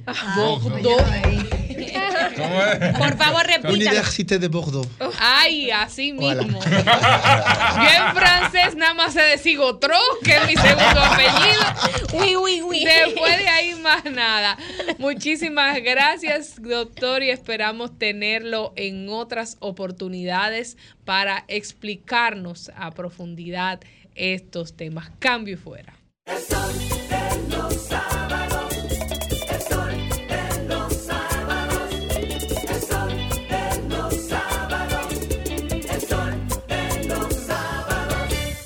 9.43 minutos en el sol de los sábados. Y ahora vamos con nuestra segunda entrevista. Nos acompaña Gabriel Tesanos. Él es economista, es graduado cum laude de la Pontificia Universidad Católica Madre y Maestra Pucamaima, mi alma mater, en gestión financiera y auditoría, carrera en la que obtuvo la licenciatura en contabilidad. Él también ha laborado durante más de cinco años en Investa Capital Partners, firma donde se desempeña como asociado en banca de inversión. En este rol se dedica a trabajar en asesorías financieras y estratégicas en las ramas de fusiones y adquisiciones, levantamiento de capital y private equity. Él, dentro de Investa, fue asociado líder en la planificación, estructuración, roadshow y colocación de la oferta pública de acciones de César Iglesias, en el cual es el primer hipo del mercado de valores en la República Dominicana. Y por esto vamos a hablar con él sobre el mercado de valores en República Dominicana, el crecimiento del mercado y cómo va esto en República Dominicana. Bienvenido Gabriel Tesanos al Sol de los Sábados. Muchísimas gracias, muy emocionado de estar aquí. Nosotros feliz de tenerte acá. Eh, inicio yo, inicio yo, que estoy adelante. Dele, dele para Gabriel, allá. tú sabes que el tema de, de las inversiones y la bolsa de valores es un tema que muchos conocen, bueno, que pocos conocen y muchos quisieran conocer. Entonces yo quisiera que de manera lo más aplatanado posible, tú nos des una introducción breve y para los oyentes también te escuchen. Claro que sí, claro que sí, definitivamente. Eh, bueno, primero que nada, muchas gracias por la, la oportunidad. Eh, siempre es muy gratificante eh, poder hablar a un público general eh, acerca del mercado de valores dominicano, que es un mercado eh, bastante antiguo. Eh, muchas personas creen que eh, es, es relativamente reciente. Es del año 2000. El año 2000 inicia el mercado de valores con instrumentos relativamente sencillos, bonos, lo que llaman papeles comerciales y ese tipo de cosas, pero ha ido sofisticándose con, con, con el pasar de los años y con reformas adicionales que se han pasado luego del año 2000. Em, y que eh, han permitido que diferentes instrumentos bastante atractivos para un público dominicano eh, puedan hacer inversiones eh, tanto a mediano y a largo plazo y también al corto plazo. Eh, entonces, bueno, básicamente el mercado de valores dominicano es, es bastante grande. Eh, es un, un mercado de alrededor de 45 mil, por encima de 45 mil millones de dólares se eh, están en, en el mercado de valores y transan, eh, colocados y transan alrededor de, eh, o sea, rota alrededor de dos veces eh, y hasta más. Este año se, vislumbra que, que hayan transacciones por, por encima de los 100 mil millones de dólares en el mercado de valores dominicano. Eh, eso es tanto en, hay emisiones en pesos, hay emisiones en dólares, pero en general eso es para que tengan una idea de la, de la dimensión y obviamente muchos de, los, eh, de las personas que, que transan en el mercado son personas jurídicas, o sea, instituciones grandes como los fondos de pensiones, los bancos, los puestos de bolsa, las administradoras de fondos de inversión. Sin embargo, también hay un público amplio, retail, que son inversionistas como personas físicas, como nosotros que estamos aquí, que hacen uso del mercado de valores para eh, invertir y obtener rendimientos eh, dependiendo de su perfil de, de, de cuándo quiera los retornos, ya sea en el corto, en el mediano, en el largo plazo. Y para eso se hacen de un puesto de bolsa donde se acercan a su puesto de bolsa de preferencia. Hay bastantes, eh, creo que hay unos 16 en el mercado. Abrir una cuenta de corretaje no es nada difícil, eh, eso es con una cédula y, que tenga una cuenta de banco donde, de donde transferir los fondos, eso se puede hacer y ya el puesto de bolsa le, abrirá y le, le dirá cuáles son los instrumentos que tienen en el portafolio para su oferencia, para, para darle de opción al inversionista y también eh, ese inversionista puede ir a ese puesto de bolsa y decirle, mira, mi perfil es que yo quiero eh, eh, tener mis retornos en un año, yo lo quiero tener en cinco años, yo quiero eh, pagar para unas vacaciones en dos años, yo quiero eh, eh, ahorrar para mi retiro, eh, yo quiero invertir en el largo, largo plazo. Y entonces esos puestos de bolsa usualmente te van a dar un- una- unas recomendaciones en base a lo que ellos tengan, en base a lo que ellos transen, en base a lo que se transa en el mercado. Que hay muchos distintos tipos de vehículos, ya sean bonos que tienen, eh, vamos a decir, rendimientos garantizados, pero también hay fondos, eh, ya sea de desarrollos de sociedades, de desarrollos de proyectos sostenibles, como son los bonos verdes, que hay una emisión eh, de ese tipo en el país. Eh, y ahora con la emisión de acciones, en, en invertir en empresas, eh, eso es algo que se vislumbra para el mercado en el, en el futuro. Y eso son inversiones que permiten a uno diversificar eh, dónde uno está invirtiendo el dinero. Eh, y, así uno diversifica el riesgo de concentración. Y también uno puede ahorrar de una manera más, eh, vamos a decir, eh, un- uno tiene más de dónde escoger. Eh, para, en, en qué invertir su dinero. Entonces eh, es, es un momento muy interesante en el mercado de valores. Muchas más personas se están interesando y no es difícil de aprender realmente. Eso es simplemente uno se hace un puesto de bolsa.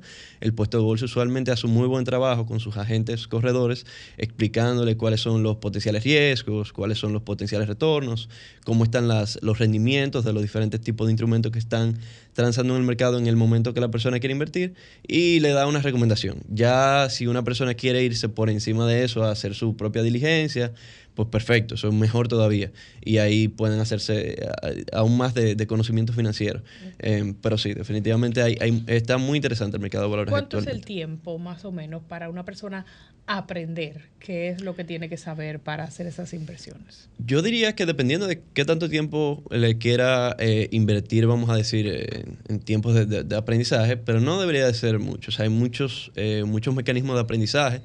Yo diría que uno que es fundamental, que, que se utiliza mucho, es eh, Investopedia. Investopedia es una, una fuente muy valiosa de conocimientos financieros y de, inversión. Y también hay sin número de canales de YouTube donde uno puede aprender los diferentes tipos de metodología de inversión.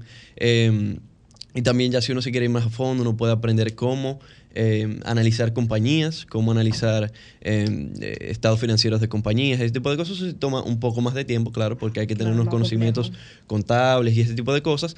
Pero sí definitivamente eh, para aprender del mercado y cómo funciona y, cómo uno puede a- aspirar a buenos rendimientos, eso no debería de tomar eh, una, una semana viendo algunos videos de YouTube y también eh, la bolsa de valores y, y los puestos de bolsa asesoran. hacen a- asesoran y tienen muy buenos, eh, vamos a decir, materiales en sus páginas web, dependiendo de- de- del puesto de bolsa, donde más o menos van informando al público. Eh, van diciendo, mira, eh, estos bonos están transando en tanto, tú te puedes eh, montar en un rendimiento de tanto, pagan cupones cada seis meses eh, y este tipo de cosas. Mira, si, si- si uno analiza, discúlpame, si uno analiza rápidamente la- el mercado dominicano, eh, tú- explicas que desde el año 2000 aproximadamente ya venimos eh, con, con los temas del mercado de valores. Ya en el año 2008 la ley de sociedades comerciales contemplaba aquellas sociedades que salían con ofertas públicas, pero todavía no había un entramado legal, ¿verdad?, que permitiera impulsar esto. Correcto. La ley del mercado de valores es del año 2017, la 249. Y recientemente, en el año 2021, se lanzó la 163, que es la de fomento a la comercialización y colocación de oferta pública, Correcto. que es, digamos, lo que uno ve en las películas y en las noticias y lo que uno ve en, en Wall Street, Wall ¿verdad? Sí, correcto, Es como correcto. El aspiracional del mercado de valores, el gran mercado de valores donde se están negociando muchísimas, eh, muchísimos instrumentos. ¿Dónde estamos actualmente en la República Dominicana de cara a ese tipo de, ¿verdad? De, bolsas y de manejo del mercado de valores? ¿Y cuál es tu criterio con respecto a la, a la, oferta, a la primera oferta pública, a la primera empresa que sale con oferta pública en República Dominicana, luego del dictado de la ley de fomento del año 2021, que es la de César Iglesias? Correcto, eh, sí, muy, muy buena acotación que haces ahí, la ley 163-21 pasa en el año 21, en el 2021, y, y ya eh, básicamente plancha algunas de las trabas legales que quedaban para una empresa poder salir al mercado de valores. Entonces César Iglesias eh, se convierte en la primera y, y como tú mencionas, eso es un primer paso inicial en convertirse en una potencia de, de una, una bolsa de valores, vamos a decir, eh, de primer mercado, como la que, la que, la que existen en, en todas partes del mundo. La, la más famosa obviamente es la de Nueva York, Wall Street.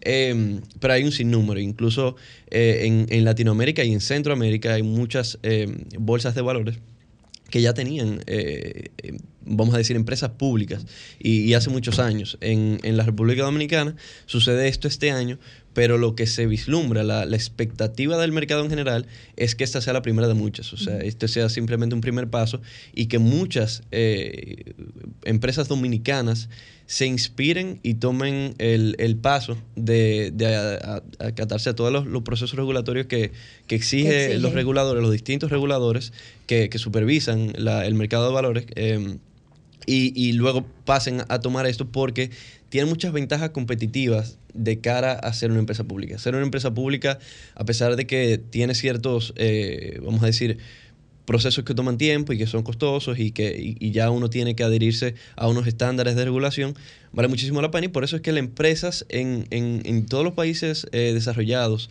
y, y lo- los países que tienen una economía más avanzada, eh, la meta de las empresas cuando se vuelven de emprendimientos a su etapa, vamos a decir, de mediano crecimiento y luego de, grande, de gran crecimiento, es salir público. Porque Claro. que tiene una ventaja sumamente competitiva ante las empresas que no son públicas. Porque tú tienes acceso a muchísimos, literalmente millones de, potencialmente, de potenciales aliados. Y eso es lo que hace tan atractivo que una empresa quiera salir al mercado. eh, y, y, bueno, al, hacerse la primera César Iglesias, eh, me imagino que muchas eh, se, eh, seguirán los pasos. Eh, y, y- quiero hacer un poquito de un recuento. ¿Te imaginas o sabes si ya hay algunas que están preparándose para hacerlo? Hay orejitas, hay orejitas, tú entiendes, que, que uno va escuchando, pero obviamente uno no sabe nada con certeza hasta que no salgan los avisos de los, eh, de los reguladores, en este caso la superintendencia de, del mercado de valores, pero hay orejitas que uno va escuchando y también hay eh, clientes propios nuestros que, que van, le van haciendo preguntas a uno, le van diciendo, mira, ¿cuál, ¿cómo fue el proceso? Cuánto toma, eh, más o menos qué, qué implicaciones monetarias, o cuáles son los costos, eh, cuál es el tiempo que toma salir público y todo ese tipo de cosas y uno va retroalimentando. Entonces, esto es algo que quizá toma un, poco de tiempo en, tomar impulso, pero definitivamente estamos en un punto de inflexión del mercado de valores. Es- esto es trascendental. En, los otros países, para el- le voy a hacer un poquito de un recuento de lo que ha sido los IPOs, el- la- las ofertas públicas iniciales, eh, eh, van desde los 1600, señores. Eh, la, la East India Company, eso fue como de las primeras empresas que, que, eh, que, que, eh, básicamente eh, eh, hacía sus acciones públicas y la vendía al público. Y en los 1780 en. Estados Unidos, después en los 1850 Brasil, eh, Argentina, Colombia, eh, Colombia en los 1900 y de ahí salen empresas gigantescas. O sea, Avianca, por Bien. ejemplo, es una de las principales empresas que salió en los 1930. Miren que es Avianca hoy, una de las principales aerolíneas en, en el continente americano. Bancolombia. Bancolombia es una, una empresa inmensa en el, en el continente americano y es una empresa de Colombia nacida en Colombia y fu- eh, eh, básicamente levantó capital a través de ofertas públicas y lo mismo en, en en países como Brasil eh, y, y obviamente en, economías desarrolladas como Estados Unidos y en Europa Y, y próximamente la República Dominicana. Definitivamente, eso, eso tú puedes estar seguro es. de eso. Tú puedes estar seguro de Bueno, eso. Pues contamos con eso. muchísimas gracias. a Gabriel Tesanos, economista. Nos ha venido a hablar sobre el mercado de valores y arrojarnos luz sobre este tema tan importante y esperemos nuevamente en otra oportunidad con más buenas nuevas y recomendaciones para toda la gente en este sol de los sábados. Y ya nos vamos. Quisiera saber si mis compañeros De rigor, de tienen rigor, la pregunta de cierre picantosa para terminar este programa. Obvio, Me, me- extraña que te tan callado Francisco que vino Ya con la boca como un conviene a algunos. Vamos a ver. Mm. Vean que más o menos a qué hora de hoy salen los decretos de los licenciados de sus puestos para Ajá. ingresar a la campaña del presidente. Uy, me voy. El sol de los sábados.